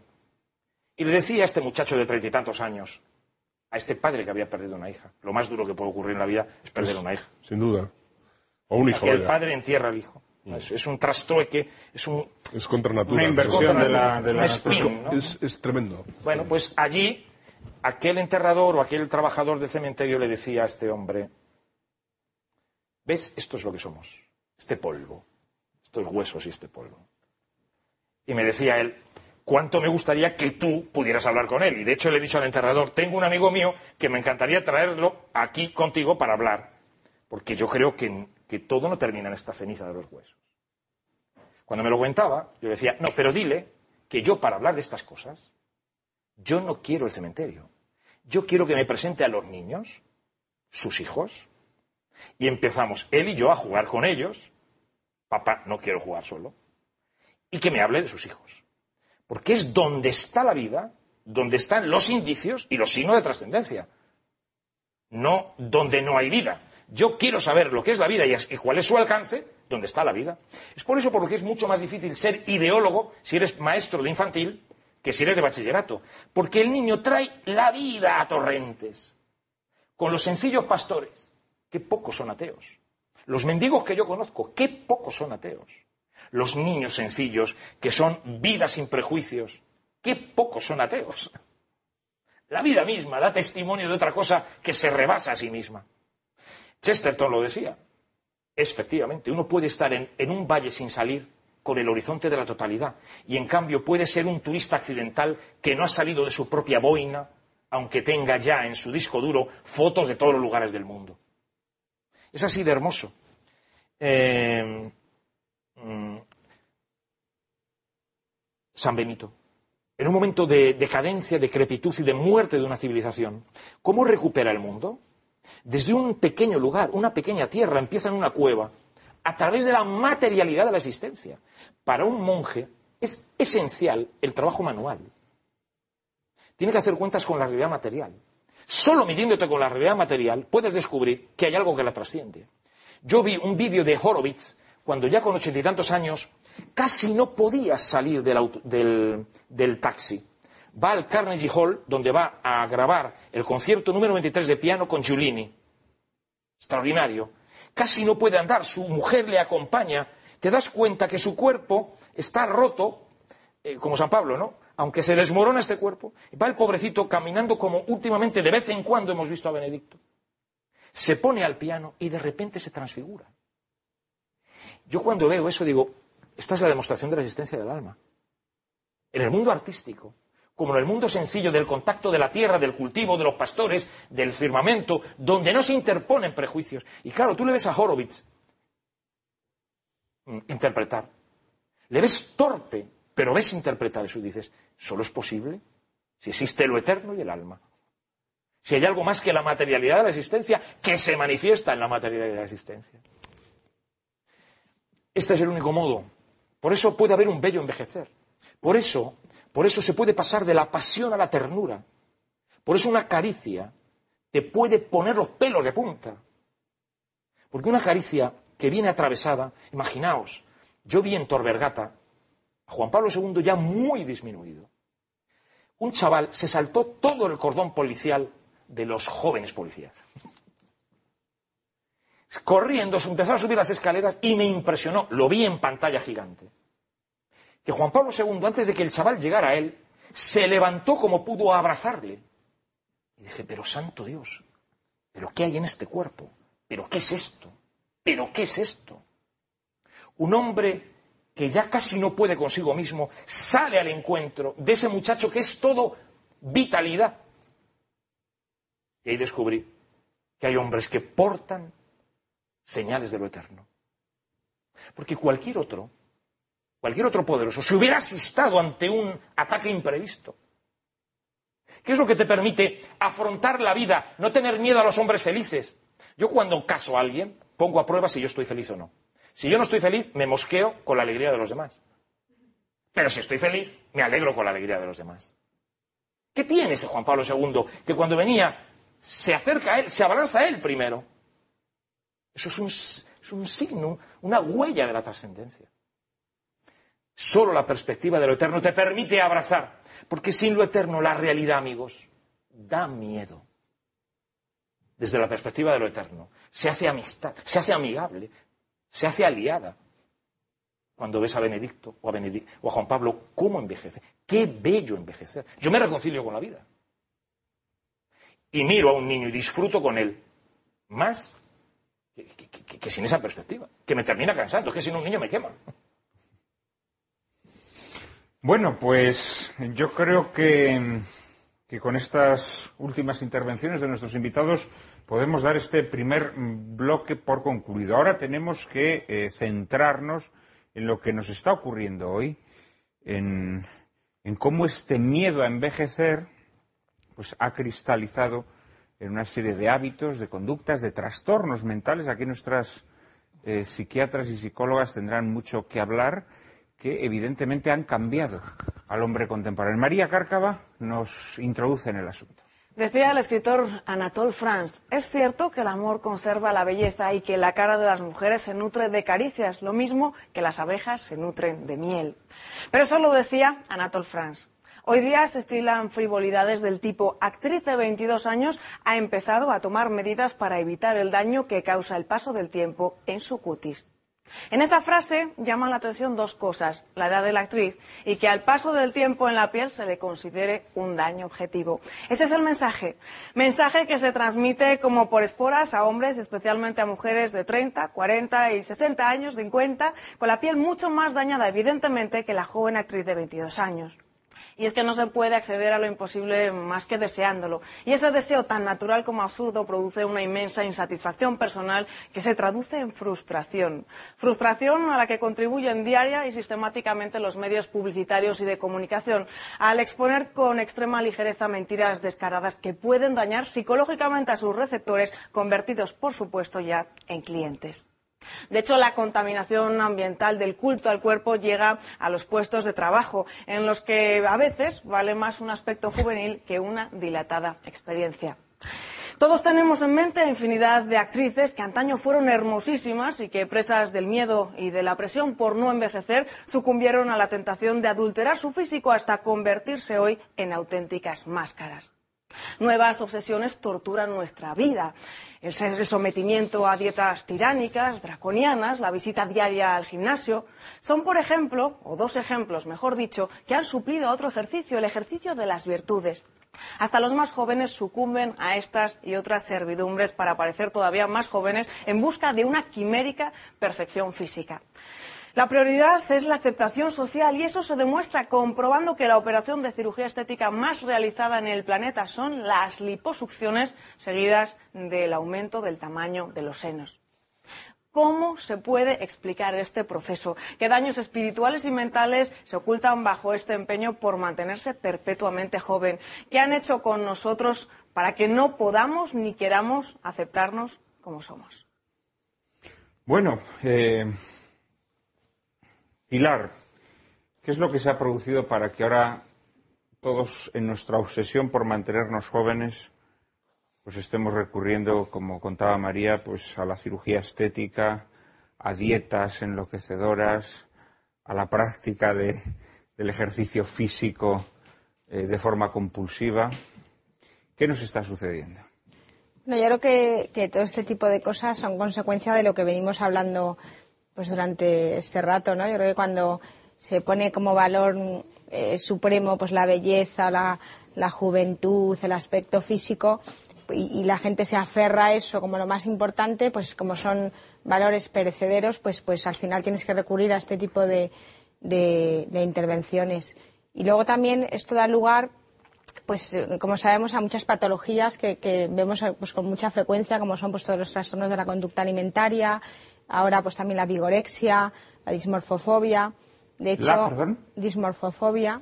Mm, Es ¿Qué es la dismorfofobia? Bueno, es una obsesión eh, continua eh, por te ves continuamente defectos físicos y continuamente eh, pues tienes que recurrir a intervenciones eh, Quirúrgicas. o a otro tipo de cosméticos. de- sí. Y por ejemplo, los trastornos de conducta alimentaria, que antes eran unos trastornos pues prácticamente exclusivos de, de las mujeres, ahora se ven muchísimos eh, hombres, o desde luego mm, mucho mayor porcentaje de hombres con en relación a, antes, no en relación a las mujeres, eh, pues que tienen ya un trastorno de conducta alimentaria y ahora, por supuesto, todo el tema de la vigorexia de muchísimos, bueno, hombres y mujeres eh, que en lo que si el día tiene 24 horas, 4 horas están en el gimnasio, eh, además mm, tomando mm, muchísimos eh, suplementos mm, de proteínas, de vitaminas, de no sé qué, que compran en internet, que no se sabe muy bien además eh, lo que es, ni. ni... Entonces, eh, yo Además creo que. que- psicológico, genera adicción biológica. Sí. Porque también eso tiene que estar alterando el metabolismo de tal manera que genere una adicción. Pregunto, Sí, no lo sé. sí. O sea, Yo creo que, o sea, es una adicción psicológica y también eh, física. También, y luego también hay mucho, yo creo que mm, en el caso de la vigorexia, por ejemplo, también es mucho la comparación, ¿no? Con, con las personas que están metidas en el gimnasio, con, ¿no? Que quieren tener más músculo, que quieren, al final también te estás comparando con el de al lado, te estás comparando. Es una adicción psicológica y también el cuerpo se acostumbra a un determinado ejercicio o a una determinada dieta eh, que también crea una adicción física. Pero Entonces- normalmente, eh, perdona Pilar, mm, hay un denominador común en todas las personas con miedo a envejecer y que recurren a todo tipo de, de estrategias para intentar retrasar el envejecimiento lo más posible. Hoy día, además, la cirugía se ha puesto a disposición de estas personas para facilitarles más la tarea. Pero hay un denominador común. El pánico a no recibir aprobación externa. Hay una adicción auténtica a la aprobación externa. O sea que las personas se someten a verdaderas torturas quirúrgicas, verdaderas torturas en el gimnasio, verdaderas torturas en la alimentación, solo para conseguir aprobación de fuera. ¿Por Miedo qué? a no gustar. ¿Pero por qué? Porque la propia persona no se gusta a sí miedo a no misma.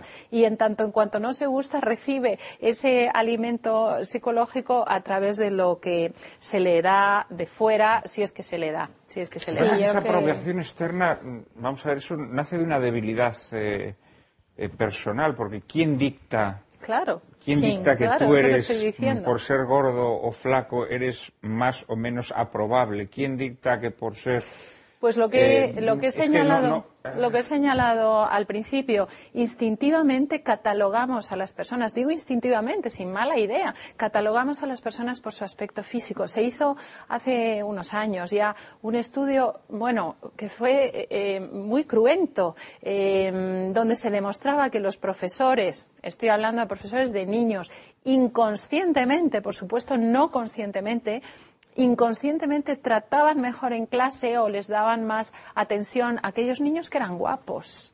Y al que no era tan guapo, pues no es que lo trataran mal, ni mucho menos, pero no le daban tanta atención, no miraban el examen con tanto interés eh, o con tanta benevolencia. Entonces, hoy día, como siempre en la historia, haber nacido feo es verdaderamente una faena porque las personas te tratan mejor cuando tienes un buen aspecto porque inmediatamente sin reflexionar por, eh, sobre ello ya les caes bien por el mero hecho de tener una apariencia física de ahí que yo entiendo que esto os haga revolveros en la silla lo No, entiendo no, no, pero es muy, muy Pero interesante. es que No, es así nos da miedo, todo lo contrario, es todo lo contrario. ¿Quién dictamina que eres guapo o feo? Al final, uno, uno es guapo cuando hay alguien que lo mira y lo ve guapo. Quiero decir, Sin duda, la belleza está en los ojos de quien mira. Claro, Esto es pues así. sí, eh, pero Esto es así. entonces- Bueno, Porque, bueno, y, tanto es así. Va- Vamos por Eh, partes. sí, ¿eh? O sea, no, no, sí, sí, no. no. Claro, no, pero- hay, hay, hay cosas que son absolutamente objetivas. Es decir, eso se sabe con Pero- toda, con toda deja, deja- no. deja terminar a Alejandra que... Evidentemente, o sea, Claro. lo que es evidente ni siquiera lo menciono, ¿no? Claro. Pero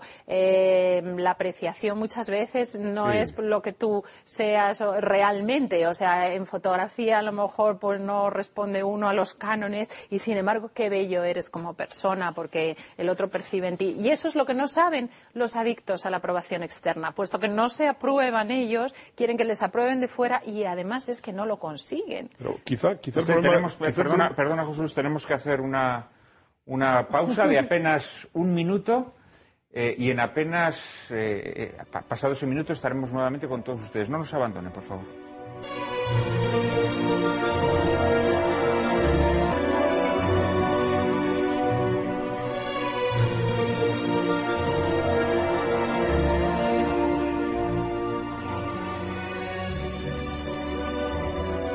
Muy buenas tardes, queridos espectadores de Lágrimas en la Lluvia. Estamos ya en el último bloque de este programa que estamos dedicando al miedo a envejecer y a las eh, conductas patológicas eh, que este miedo genera en nuestra sociedad, entre nuestros contemporáneos. Ahora nos estamos refiriendo muy específicamente a todos estos recursos eh, que se han puesto a nuestra disposición, sobre todo en los últimos tiempos, cirugía estética, eh, tratamientos eh, de belleza, dietas, eh, ejercicio físico compulsivo, en ese afán por, por ser aceptados, nos decía Alejandra Vallejo Nájera.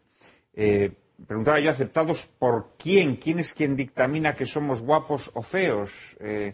Hombre, ciertamente va a haber casos especiales en los que sí se pueda determinar ¿no? de forma evidente, pero es que luego hay una amplísima gama en la que el ser guapo feo eh, lo va a determinar pues que haya alguien que nos mire con, eh, con amor, en definitiva. ¿no?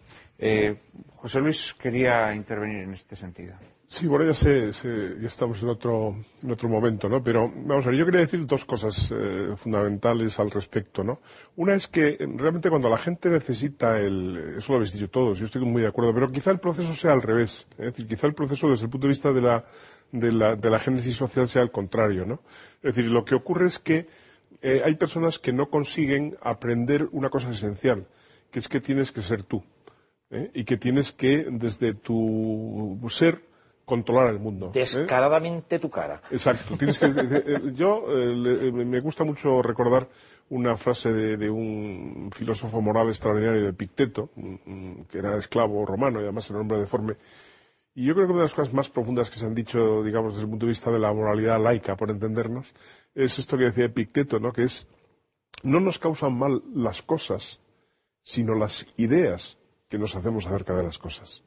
Es decir, siempre podemos interponer entre lo que supuestamente nos causa mal y nosotros una defensa. Claro, cuando la gente no aprende eso, cuando no, no es suficientemente fuerte como para defenderse de la mirada de otros, bueno, pues el niño que es bajito, o el que es deforme, o el que es feo, lo puede pasar mal. Yo tengo la suerte de, de tener desde hace muchos años un amigo que no nos oirá porque vive en los Estados Unidos desde hace ya muchos años, más de 40 años, que es un chico eh, que nació mm, normal y a los ocho años tuvo una enfermedad que, que le dejó, dejó de crecer. Entonces no solo es un, un enano, sino una persona absolutamente deforme. Absolutamente deforme, una persona que llama la atención. Yo es de las personas que conozco más conformes con su ser, que es un, es un caso ejemplar. Desde luego el mérito lo, lo- lo tuvieron los padres y los hermanos, ¿no? Y también probablemente los amigos, porque cuando paseábamos de jóvenes por la calle, pues yo más bien he sido siempre un tipo alto y fornido, y iba a mi lado este chico. Claro, la gente nos se, se paraba a mirarnos. Esa, esa, esa, esa actitud de la gente a, muchas personas les puede hacer un, enorme daño, le puede producir un auténtico complejo. Si eres un enano deforme, pues no digo con qué facilidad puedes adquirir ese complejo. Mi amigo superó, gracias a la ayuda de, sus padres y a su muy buena cabeza, todo hay que decirlo, desde el principio eso. ¿Por qué? Pues porque, mm, ¿por qué razón se va a sentir él feo o deforme? Pues él es así y otros son de otra manera. O sea, en ese sentido la, la relativización se puede llevar muy lejos, ¿no? De manera que eh, hay que procurar enseñar y aprender todos que tenemos todos una eh, fuerza natural que nos hace capaces de ser eh, suficiente y razonablemente felices y de estar abiertos a los bienes y las gracias y de no depender de los demás. ¿eh? Entonces, el que está pendiente de los demás no es que haga mal por estar pendiente de los demás, es que eh, el pobre tiene una carencia. La segunda cosa que quería decir es la siguiente. Los, los seres humanos somos muy distintos y es bueno que seamos muy distintos. Sin Eh. Dios nuestro Señor lo ha hecho así. ¿eh? La, las- la- la variedad de la, de, la, de la especie humana es enorme. Y no podemos eh, tampoco incurrir en el error de dar reglas eh, indebidamente generales. Eh, yo he dado un antes una que creo que es debidamente general. ¿no? Pero, por ejemplo, si es malo, bueno, o hacer más o menos horas de ejercicio físico, pues depende. Yo soy una persona, como supongo que Juan Manuel y muchos de vosotros, que dedicamos horas interminables a la lectura. Eso le parece a mucha gente una cosa absolutamente deforme y probablemente antinatural pero es lo que a mí me gusta hacer y a, eso me he dedicado y es parte de mi vida. En cambio, pues yo conozco amigos que necesitan estar haciendo cuatro horas de ejercicio. ¿Eso es una deformación? No, no, a mí no me lo parece. Es sencillamente que es una persona distinta. Lo que probablemente sería insostenible es que hubiese eh, un 95% de las personas que estuviesen leyendo seis horas al día. Probablemente el mundo no podría ser así, ¿no? pero, pero hay que tener una suficiente amplitud de criterios para ver que la gente puede vivir de maneras muy distintas. Y que, siendo cierto que un exceso de atención a la forma física puede producir deformidades, pero que no lo condenemos tan en general. Entre otras cosas porque, yo no lo sé, porque en mi vida he hecho deporte después de los 25 años, digamos, hasta los 25 años he jugado al fútbol incluso en segunda regional, o sea que me, he defendido razonablemente bien. Pero luego, a partir de ahí, pues apenas he hecho deporte, ¿no? Yo creo que pero, la gente que lo hace... está en la razón por la que lo haces. Sí. Si tú, si estás leyendo todo el día porque, porque te gusta, porque sientes curiosidad por el mundo, etc. pero, no es sano, pero si estás leyendo todo el día porque es que tú quieres en tu soberbia llegar a, abarcar todos los saberes. Pero eso no, no. No, pero, eso también pasa en el que hace gimnasia. Pero tú reconoces eh, que, en general los intelectuales no pensamos, no tenemos dudas acerca de la, de la, intención del que está mucho tiempo leyendo. Y sin embargo podemos sentir dudas acerca de la intención del que está mucho tiempo haciendo ejercicio. No, pero porque hay gente que hace mucho ejercicio porque está obsesionada. yo simplemente quería apuntar, o sea, estoy de acuerdo contigo, por supuesto, que no depende de que dediques pues, más o menos horas o que eso es una generalidad, ¿no? Y además que yo creo que el, deporte es una cosa buenísima, sanísima y que es además la solución muchas veces a muchos ¿no? bueno, bueno, cuidado, ¿eh? problemas. Los deportistas de élite suelen morir jóvenes y en medio de grandes dolores. O sea, tampoco nos pasemos con que el deporte es sanísimo. No, el problema es cuando, o sea, algo es una patología cuando afecta al funcionamiento social, familiar o escolar o laboral de una persona. Entonces podemos decir que es una patología. Efectivamente, una persona pues, que va al gimnasio, le gusta, tiene tiempo, está jubilado, pasa toda la mañana jugando al golf, fenomenal.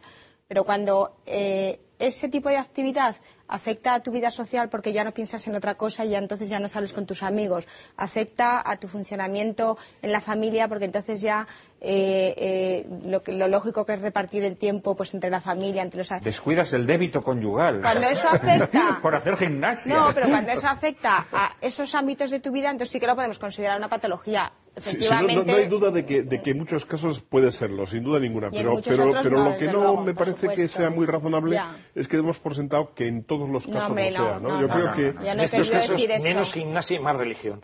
en estos casos. Y solamente quiero luego... en estos casos. Y solo quiero añadir una cosa más y ya. Y luego respecto a lo que comentabas tú antes de dónde está la belleza, de que depende de los ojos de quien lo mire, a mí por lo menos me ha pasado muchas veces, no sé si habrá pasado a vosotros, que conoces a una persona que físicamente a lo mejor pues no sé, tiene algo llamativo, un defecto físico, o que te parece muy feo, o, lo que sea, y dices, jo, pues qué feo, qué tal, y entonces la conoces, y al cabo del tiempo eh, no la ves, no, no es que porque te dicen no sé quién, pero mira que, que, que, no sé, que tiene, o mira que y dices, ay, pues no sé, pues si no, yo no me doy cuenta o no, este, Esto es una experiencia empírica, yo la tuve viendo El cazador de Kurosawa. Es, una es, un, es un pastor y cazador de la estepa siberiana eh, mm, mm, de, facciones eh, genéticas muy distantes y distintas a las nuestras, que cuando irrumpen la historia te resulta extraño. Pero vas observándole y es tal la bondad que se, se introduce una metamorfosis, una variante. Un hombre bueno te termina resultando atractivo. Porque, porque es verdad. El bien y la verdad se, se reclaman mutuamente, son coextensivos, ¿no? Y eso, esto que decías, es que ocurre, en determinadas películas ocurre un personaje que tiene hondura al final te resulta hermoso, aunque al principio te resultará extraño. Mm. Yo entro en clase diciendo, queridos amigos, queridas amigas y especialmente amigas, lo que yo he encontrado en la vida hace más hermosa mi vida. Por lo tanto, no quiero oponer hondura y belleza, porque la hondura que yo he encontrado me hace más bello. Hubo un hombre que dijo, quien viene conmigo recibirá en este mundo cien veces más. Y yo he comprobado que quien está conmigo y otros y otras que conozco que están con él, su vida es cien veces más hermosa. Pero lo he comprobado de verdad. Yo me he encontrado con personas que estaban de una manera determinada que cuando están conmigo y otros entran en una dinámica nueva, es una dinámica embellecedora a todos los niveles. A todos. Una tenía unos ojos bonitos, pero una mirada mortecina. Y de repente empieza a tener chispa y vida a sus ojos. Y al final sus ojos resultan hermosos. Porque de nada te sirve tener unos ojos bonitos si no tienen vida. Se nota mucho su ausencia, la ausencia de vida. Mil gracias derramando pasó por estos sotos con presura, yéndolos mirando con sola su figura, vestidos los dejó de su hermosura. ¿Existe esto? ¿Existe una posibilidad? Eh, yo puedo decir a una mujer, qué hermosa eres, y ella me puede decir, me pones, sencillamente explicando en el lenguaje corriente a San Juan de la Cruz. Porque es que es así. Porque solo tenemos una fisonomía. nuestra fisonomía brota solo de una alternativa. Poema de Carol Boctila titulado Verónica. Y tu rostro nacía de aquello que mirabas, de aquel en quien te mirabas. Ella se llevó el rostro de Cristo, pero en el fondo lo que apareció fue el suyo. Hasta que no lo encontró no tenía rostro. Es que mi cuerpo, mi talla, lo plano o curvo de mi cadera o de mi vientre, depende o del modisto de turno, que puede ser un estúpido, o de alguien más grande que no sabe mirar. Es que no hay otra alternativa. Nos miramos en función de las imágenes inducidas y las expectativas de otro, porque no puedo ser sin la confirmación de otro. El hombre y la mujer estamos hechos para ser, para crecer en un asombro original interminable, verte a ti y no salir de mi asombro, y tú verme a mí y no salir de tu asombro. Por eso, el cuerpo de una mujer de 80 años puede resultarle, no, debe resultarle hermoso a su marido, porque no salen de su asombro. Solo existe esta alternativa, Juan Manuel. O me define estéticamente el modisto de turno, o alguien que me mira bien. Quien tiene la fortuna de que alguien le mire bien, entonces me pone. Los chavales, ¿me pones? Pues sí, a mí también.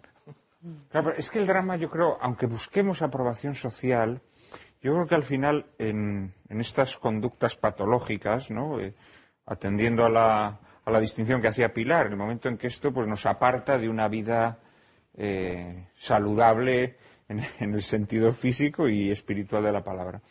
Eh, en estas conductas patológicas, a veces buscando aprobación social, lo que ocurre es que llegamos a meternos en un narcisismo tal, en un ensimismamiento tal, que perdimos el sentido de la realidad y por lo tanto desaprobación. Claro, muchas, María mencionaba a las actrices que llegado a una determinada edad empiezan a operarse. ¿eh? Todos tenemos en la cabeza nombres de actrices que hace 20 años eran unas mujeres bellísimas, empezaron a operarse, empezaron a operarse y se convirtieron en monstruos. Se convirtieron en auténticos monstruos y hoy da pena mirarlas. Dejaron de ser ellas, básicamente. Tú hoy miras a Meg Ryan o a Nicole Kidman y se han convertido en monstruos. Y eso ha destrozado su carrera. Probablemente si no se hubiesen operado de esa manera tan enloquecida, seguirían trabajando y harían papeles de mujeres de 40, 50 años. Hoy en día no las quieren ni como mujeres de 40 o 50 años porque son monstruos, ni como las jovencitas que dejaron de ser. esto es algo dramático.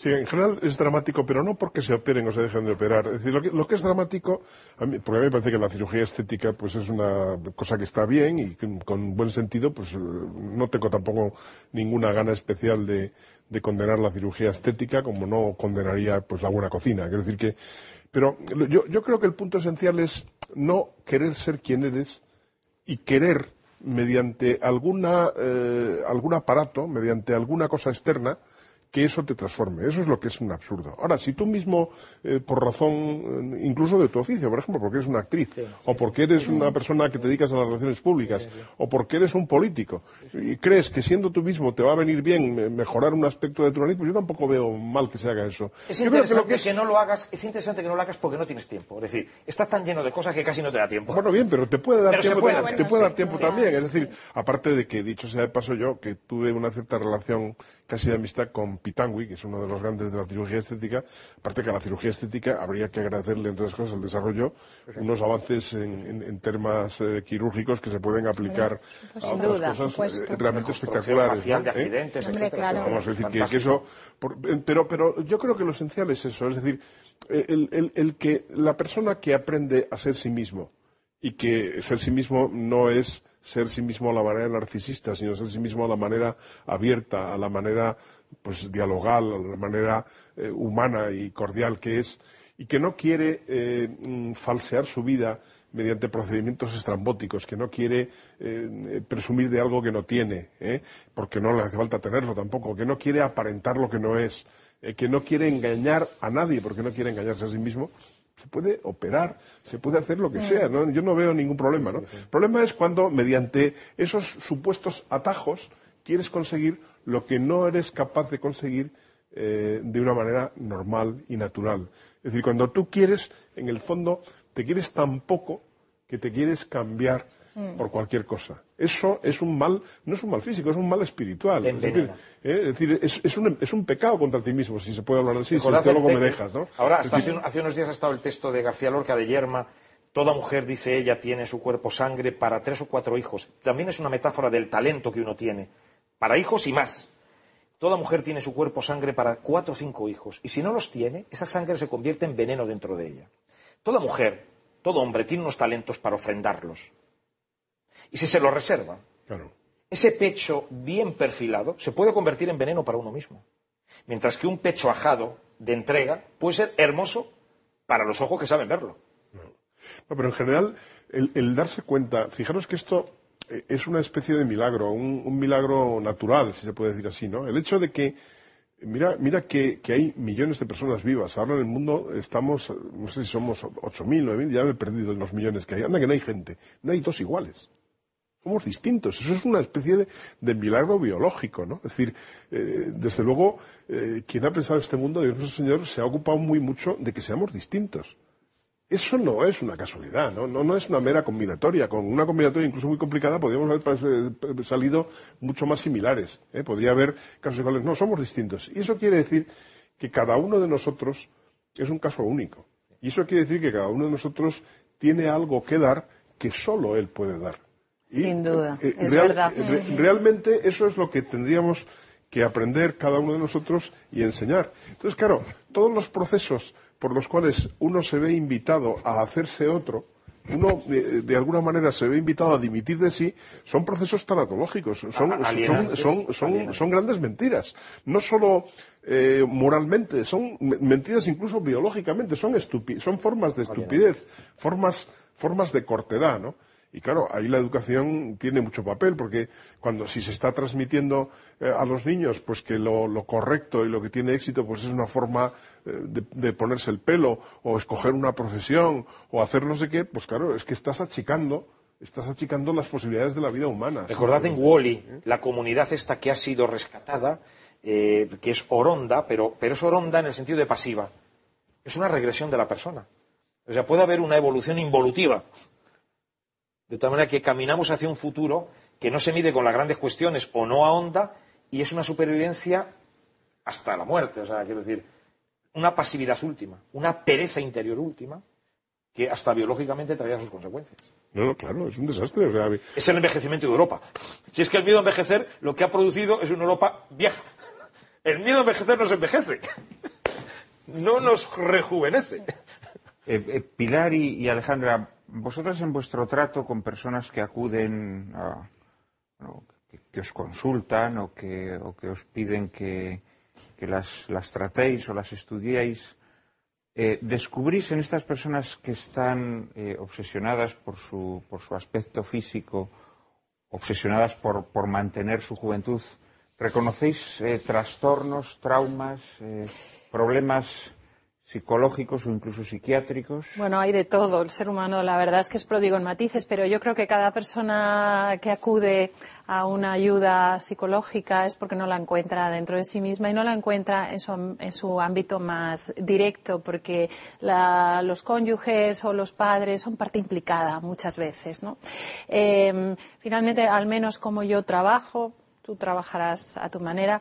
Yo procuro ayudar a las personas a que encuentren, y ahí me encanta lo que has dicho, su talento único. No porque tengan uno solo, sino porque estoy completamente segura de que todos nosotros tenemos un don especial. Si existe, lo tiene. Si existe, lo los tiene. mejores en algo. Sin duda Efectivamente, ninguna. tenemos un don. Y curiosamente, además, se trata de un don, de una dotación, de una capacidad que venimos desarrollando desde la primera infancia. Qué curioso.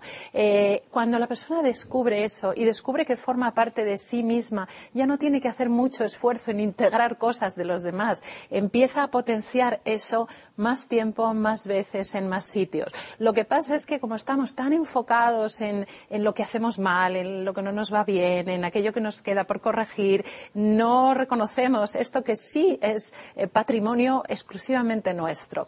Y recuerdo un caso particular, eh, bueno, pues de una persona que estaba sufriendo mucho en este sentido y no encontraba esa dotación, no encontraba esa cualidad, hasta que de pronto un día dijo, caramba, me estoy dando cuenta que mi talento, lo que llamamos talento único, es algo que me ha hecho sufrir muchísimo y por eso vivía de espaldas a, eso- a- a ese- a esa cuestión que es que yo tengo la capacidad de conectar a las personas. De alguna manera tengo un sexto sentido para notar que lo que le falta a este ser humano se lo puede proveer este otro y al, y al revés, lo que, lo que le falta aquí se lo puede. Y yo conecto a esas personas. Lo que pasa es que he sufrido muchísimo porque una vez que esa conexión se producía, yo me quedaba fuera y me sentía pues como marginado y decía pues yo he producido este milagro y resulta que ahora ya estas personas conectan ya no me necesitan. Ahora comprendo que ese es mi talento y por lo tanto voy a decidir usarlo como tal y bueno claro fue El florecimiento de la persona. El gran drama de la obra de Peter Schaffer Amadeus es el Salieri que no reconoce su talento y enloquece. Sí. Y enloquece a todo. Y se convierte en un vórtice, en un vertiginoso arrastre de los demás. Mira Pero a que, lo que mira vamos que es que talento es un espectacular. gran talento. Es que es importante no aquí matizar el asunto del talento, que no tiene nada que ver con el éxito, porque Claro. de nuevo, de nuevo, en esta sociedad estamos, solo tienes talento tanto cuando obtengas éxito, y no va por ahí la cosa. Es una dotación personal que hace que tú produzcas el bien en otros seres humanos y, y- y te nutras a través Bueno, de y seas, y seas capaz de vivir con plenitud. De todas maneras, en general, una sociedad, yo creo que sobre eso también hay estudios, yo recuerdo haber leído alguna vez, eh, una sociedad en la que se procura que la gente se dedique a aquello que mejor hace, es una sociedad que puede funcionar mejor que una sociedad en la que, por ejemplo, se ponen unas metas excesivamente mojones, por ejemplo, el dinero, lo más claro. ¿no? Ahora recuerdo, recuerdo un estudio de Harvard, me parece que era de Harvard, en que habían cogido en 25 años a una generación de un college y habían eh, cogido, mm, por ejemplo, la generación del año 55 y los habían visto en el año 80. Y les habían preguntado en el año 55 a qué se iban a dedicar y qué motivos iban a tener. Y entonces lo que medían 25 años después es hasta qué punto eh, habían conseguido lo que se proponían y hasta qué punto se sentían felices. Entonces había una distinción muy nítida entre la gente que había dicho, concretamente era el estudio que yo leí, que se iba a dedicar a ganar dinero y la gente que había dicho me voy a dedicar a lo que me gusta. Los que se habían decidido por dedicarse a lo que se me gusta, lo que les gustaba, al final incluso habían ganado más dinero. Mientras que los que se habían dedicado a ganar dinero no siempre lo habían conseguido y además lo estaban pasando peor. Es decir, el, poder diseñar o permitir que exista una sociedad, que es muy difícil, porque la sociedad no solo es competitiva, sino es egoísta. ¿eh? El poder hacer una, una sociedad en que la gente tenga hueco, que sea una sociedad amplia, abierta, donde las personas puedan encontrar naturalmente su lugar ¿eh? y, hacer eh, una adecuada explotación, digamos, aunque la palabra no me guste, de sus cualidades, de sus talentos, ¿eh? ese es un gran reto. Y, en cambio, hemos vivido casi siempre en las sociedades capitalistas y en las sociedades del siglo XIX y del siglo XX en unos modelos en los que todo estaba demasiado estandarizado, donde todo estaba demasiado normalizado. Y eso es, tiene un algo represivo, tiene un algo eh, poco creativo, poco, poco libre, poco abierto. ¿no? Pilar, mm, tú que eres especialista sobre todo en, en adolescentes, en niños y adolescentes, en los últimos tiempos se empieza a apreciar ya mucho en niños y adolescentes este tipo de obsesiones, ¿no? Por el aspecto físico. Eh, O sea, ¿Esto lo, que- lo has notado en...? Yo creo que últimamente mm, se nota más, yo creo que es que también la adolescencia, justamente, en los adolescentes cobra mucha importancia el como ir como los demás, con la ropa de los demás, con la marca que se lleva, El o sea, ese tipo de cosas cobran mucha importancia. Entonces yo creo que ahora en la sociedad esto ha cobrado más importancia y en la adolescencia es una época donde de natural eso cobra mucha importancia. Entonces es Sí, verdad pero que... es más frecuente que chicas adolescentes se operen, por Sí. ejemplo, los pechos. Bueno, también hay, yo creo que hay más acceso a este tipo de operaciones, se ve con más eh, normalidad. Y luego, yo creo que también es mucho por eso, porque eh, por buscar lo que comentaba antes Alejandra, que yo lo veo fundamental, el tema de, de- de- de que uno se sienta más seguro y buscar la satisfacción personal en, en el aspecto físico y en la aprobación de, los demás. Yo es que eso lo veo un tema muy, muy importante y que luego da muchos problemas. Es que en la adolescencia, en la adolescencia hay un fortísimo instinto gregario. Sí. Y que hay que saber, eh, los, los padres y los profesores tenemos Sí. que saber combatir. Hay, hay un fortísimo eh, aspecto gregario. Si además a eso se une el hecho de que los adolescentes tienen periodos de maduración distintos, por supuesto chicos y chicas, pero también entre chicos y chicos, se produce efectivamente que mucha gente lo pasa mal porque se ve, se ve rechazada porque todavía no ha encontrado su propio camino y nadie le ayuda a encontrarlo, ¿no? y Sí, se pero siente qué, forzado qué a- tentador es a veces quedarse en eso, en para que me aprueben yo renuncio a ser quien Claro, soy. claro. Y, y cómo se ve, por ejemplo, en las personas que están muriendo, y me refiero ya a los adultos, cuando tú les escuchas, qué frecuente, en qué altísima proporción eh, te llegan a confesar de si me arrepiento de algo es de no haber vivido la vida que me hubiese gustado vivir a mí y no haber vivido la que me imponían otros, ¿no? O sea que Con esa, con esa reflexión última de Alejandra eh, lo dejamos. Eh, desgraciadamente eh, no podemos seguir, se nos quedan muchas cosas en el tintero, pero siempre nos ocurre lo mismo. El programa a priori parece que va a ser muy largo, el coloquio tenemos mucho tiempo por delante, pero eh, a la hora de la verdad y con invitados tan interesantes como vosotros se nos queda siempre corto. Muchísimas gracias a los cuatro por vuestras valiosísimas aportaciones. Muchísimas gracias a todos ustedes, queridos espectadores, que semana tras semana nos siguen con inquebrantable lealtad. En apenas un minuto, María Cárcava y yo mismo les anunciaremos el asunto de nuestro próximo programa.